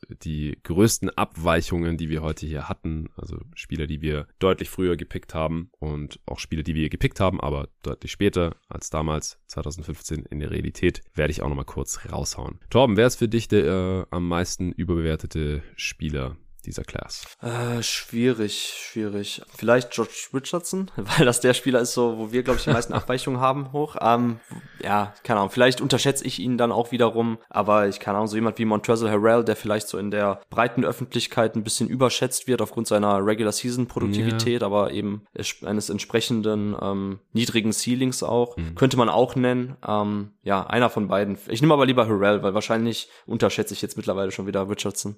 Ja, es ist wirklich nicht so offensichtlich in dieser Class. Ich würde mich für Christian Wood entscheiden, stand jetzt. Weil wenn man sich nur die Counting Stats anschaut und auch seine Effizienz, er ist ein ganz guter Fantasy-Spieler und so, äh, dann denkt man vielleicht, hey, der kann im Team hier zum nächsten Schritt verhelfen. Oder er wurde ja auch so bei den Lakers ins Gespräch gebracht, äh, dass er irgendwie mit Eric Gordon zusammen da in einem Paket für, was weiß ich, Westbrook oder so getradet werden könnte. Und ich glaube, den hätte man einfach auch für THT und einen Pick oder so traden können, theoretisch vom Salary her. Aber ich bin mir echt nicht sicher, ob er den Lakers irgendwas gebracht hätte. Also den halte ich Stand jetzt doch noch für überbewertet, bis er das Gegenteil bewiesen hat. Und es hat sich auch so ein bisschen drin wiedergespiegelt, dass ich ihn noch deutlich später gedraftet hätte als du hier heute. Ansonsten mhm. finde ich es auch schwierig. Eine Zeit lang war Dilo für mich maßlos überbewertet. Diese Saison sieht's anders aus. Muss er vielleicht auch erst nochmal bestätigen, um das endgültig abzulegen. Porzingis war eine Zeit lang auch overrated, aber wir haben ihn ja auch nur an 5 gedraftet heute. Ansonsten wüsste ich jetzt auch keinen mehr. Dann most underrated. Ja, habe ich ja schon genannt, Tyus Jones. Ah ja, stimmt. okay. Wen hast du? Also eine Zeit lang war es wahrscheinlich Devin Booker. Also mm, auch, dass er die ersten okay. zwei All-Stars nur als Injury Replacement reingekommen ist. Also er fliegt irgendwie immer noch so ein bisschen unterm Radar oder war es zumindest bis vor kurzem. Also vielleicht bis sie in die Finals gekommen sind. Aber auch, also diese Saison, auch bis die Suns jetzt mal so ein bisschen nationale Aufmerksamkeit bekommen haben, dafür, was sie für eine Saison gerade spielen, hat schon wieder relativ lang gedauert. Also vielleicht ist es jetzt zu sehr Fanboy-Brille aber ich traue mir eigentlich zu, das einigermaßen objektiv einzuschätzen. Bei dir ist der Tyus Jones natürlich auch ein Fanboy-Pick, offensichtlich. aber äh, ich traue es mir auch zu, es objektiv ja, ja. einzuschätzen. Natürlich, natürlich. Ja. ja, Tyus Jones war vielleicht ein Deep Cut. Also ich sag mal so, von den Jungs, die weiter oben sind, ähm, hätte ich dann Miles Turner genannt, den ich ja, ja jetzt eben an okay, drei gezogen ja, habe. Darauf können wir uns einigen. Den, der mir auch ein bisschen unterschätzt wird, aufgrund dessen, dass er halt vielleicht jetzt nicht so der filigranste Offensivspieler ist und da nicht das breiteste Skillset hat, aber eben, wie gesagt, die Verbindung von Shooting, ähm, Athletik athletischem Finishing, ähm, Pick-and-Roll-Offense und halt äh, variable Defense, vor allem eben diese hocheffektive Rim Protection. Ähm, das wird mir dann doch manchmal noch ein bisschen unterschätzt, gerade auch hinsichtlich eben Skalierbarkeit und Kaderkonstruktion. Ja, Larry Nance Jr., vielleicht ein fitter Larry Nance Jr. Ich glaube, dass viele vielleicht nicht auf dem Schirm haben, dass der ein deutlich besserer ja, Impact-Spieler ist als Montrezl Harrell zum Beispiel. Ja, stimmt. Ja, gefällt mir auch. Gut, wer ist der Spieler, den du immer noch nicht aufgeben hast? Oder vielleicht kann ich jetzt auch mal den Anfang machen. Ich put you on the spot hier die ganze Zeit. Ist vielleicht ein bisschen unfair. Ist natürlich schwierig, weil viele jetzt noch die halbe Karriere vor sich haben. Und das ist ja auch nicht immer wörtlich zu nehmen, sondern einfach auch so, von dem Spieler hätte ich mir einfach deutlich mehr erwartet. Wahrscheinlich Mario Hisonia, ich habe ihn vorhin schon angesprochen. Er hat einfach richtig geile Tools für einen modernen Wing und ja, ist einfach jetzt auch schon wieder länger aus der NBA draußen. Ansonsten vielleicht Kelly Oubre, für den ich so ein bisschen natürlich irrationale Liebe habe, aber ich hatte trotzdem weiter unten auf dem Board als du. Das wären so die beiden Namen, die ich raushauen würde. Ja, ich hätte lange Zeit Justice Winslow genannt, ähm, hm. fand aber wie gesagt sehr erschreckend, wie er bei den Grizzlies aussah. Jetzt wiederum besser. Also einen halben Pick würde ich jetzt auf Justice Winslow verwenden. Und wer mir auch echt jetzt ganz gut gefallen hat bei den Pistons zuletzt, der jetzt dann aber auch ähm, eben getradet wurde, ist äh, Trey Lyles. Also ich habe ja Pistons relativ viel gesehen wegen Killian Hayes und Kate Cunningham. Und da ist mir Trey Lyles in den Bench-Line-Ups zusammen mit Hayes äh, sehr positiv aufgefallen. Ähm, ja, vielleicht kann ich mir schon vorstellen, dass Trey Lyles, ähm, nachdem er ja auch eben so hochgepickt wurde als Lottery-Pick, ähm, dann eben ja auch so ein halbes Bust-Label bekommen hat, ja. dass er doch vielleicht jetzt so auch hinten raus noch eine vernünftige Bankrolle findet. Bei den ähm, Kings. Dass er, bei den Kings, ja, da, wo denn sonst? Ja, wie kam man nicht drauf, wo er gelandet ist. Ähm, ja, ich könnte mir schon vorstellen, dass Trey Lyles, ähm, wenn wir jetzt eben dann eine Redraft irgendwann mal nochmal machen, so in zwei, drei, vier Jahren, dass Trey Lights ein bisschen höher dann auch steht. Einfach weil er die Produktion hochgefahren hat oder zumindest die letzte bei den Pistons jetzt eben bestätigen konnte bei den Kings. Ja, ich denke auch so ab 23 hätte man ihn hier heute nehmen können. Ja, ansonsten äh, wörtlich zutreffend tut es wahrscheinlich echt am ehesten noch auf Winslow. Ich fand auch Stanley Johnson damals echt interessant als Prospect. Aber da war halt offensiv viel zu wenig los und dann defensiv geiler Körper, auch guter Defender, aber halt dann auch nicht so Tony Allen, elitär oder sowas, dass man dann sagt, okay, wir, wir leben mit der Defense. Mm, ja. ja, geile Tools, aber genau, offensiv war es dann wirklich einfach zu wenig. Okay, dann schauen wir jetzt noch, wie hier die größten Diskrepanzen aussehen. Wir haben natürlich drei Spieler gedraftet, die undrafted waren. Die trage ich ja mal als 61. Pick ein. Da hat natürlich dann äh, Wood heute den höchsten, den größten Sprung gemacht, weil du ihn an 12 genommen hast. Das sind 49 Spots. O'Neill an 14 von dir gedraftet, das wäre natürlich dann 47 und McConnell auch von dir. Du hast alle undrafted Dudes genommen. an 20. Von den Spielern, die nicht undrafted waren, hat den größten Sprung Norm Powell gemacht. Den habe ich an 9 genommen, damals an 46, das sind 37 Spots früher. Den zweitgrößten hat Josh Richardson gemacht, auch von mir, an 7 gepickt, anstatt an 40, das sind 33 Spots. Und Pat Connaughton, auch einen Second Rounder, habe ich an 11 genommen, von 41, das sind 30 Spots. Ansonsten noch auffällig, Sean Holmes von 37 auf 18 hier heute, Teddy Osman von 31 auf 13 und weiter oben noch äh, Terry Rozier von 16 auf 6 und Devin Booker natürlich von 13 13 auf 1, auch 12 Spots. Gefallen sind. Von den Spielern, die wir gepickt haben, gar nicht so viele, weil die meisten sind gleich richtig weit abgestürzt. Also Kaminski und Winslow jeweils 15 Spots von 9 und 10 auf 24 und 25. Campaign von 14 auf 21. Und ansonsten nur noch äh, Towns, Russell und Porzingis jeweils nur um einen Spot. Das heißt, die Spieler, die es nicht gebracht haben, die hochgepickt wurden, die sind heute von uns tendenziell gar nicht mehr gepickt worden, wie Willie Colley Stein, Moutier, Okafor, Hisonia, haben wir eigentlich alle genannt. Okay, Mann, dann wären wir durch. Yes. Hat mal wieder Bock gemacht, auf jeden Fall. Ja, safe. Und wie gesagt, wir wollen jetzt so eine Redraft im Monat müssen wir, glaube ich, bringen, damit wir das durchziehen können. Bis zur Draft 2022, dann Ende Juni. Von daher könnt ihr euch darauf freuen, dass es immer wieder eingestreut wird. Hat ja dann auch immer so ein bisschen Bezug zur aktuellen Saison. Haben wir heute auch mehrmals erwähnt, wie die Spieler, die 2015 gedraftet wurden, jetzt gerade so bei ihren Teams performen und wie wir das natürlich auch gewichten in dieser Karrierebetrachtung so ungefähr nach der Hälfte der Karriere. Das wird jetzt natürlich dann auch in den nächsten Jahrgängen immer mehr Projektion und die bisherige Karriere fließt dann da immer weniger ein in äh, unsere Redraft-Boards. Ich habe jetzt schon Bock drauf. Und wie gesagt, wir machen es nur bis 2018 voraussichtlich, weil die letzten drei Draft-Jahrgänge, da ist dann wirklich noch ein bisschen sehr früh. Und es soll ja hier auch dann noch ein bisschen was äh, zur aktuellen Saison kommen. Natürlich bei jeden Tag NBA erstmal Regular Season. Nächste Woche äh, sind schon ein paar Pots geplant. Ich mache wahrscheinlich eine Answering Machine mit dem Arne zusammen. Der Fragenaufruf kommt dann für die Supporter noch am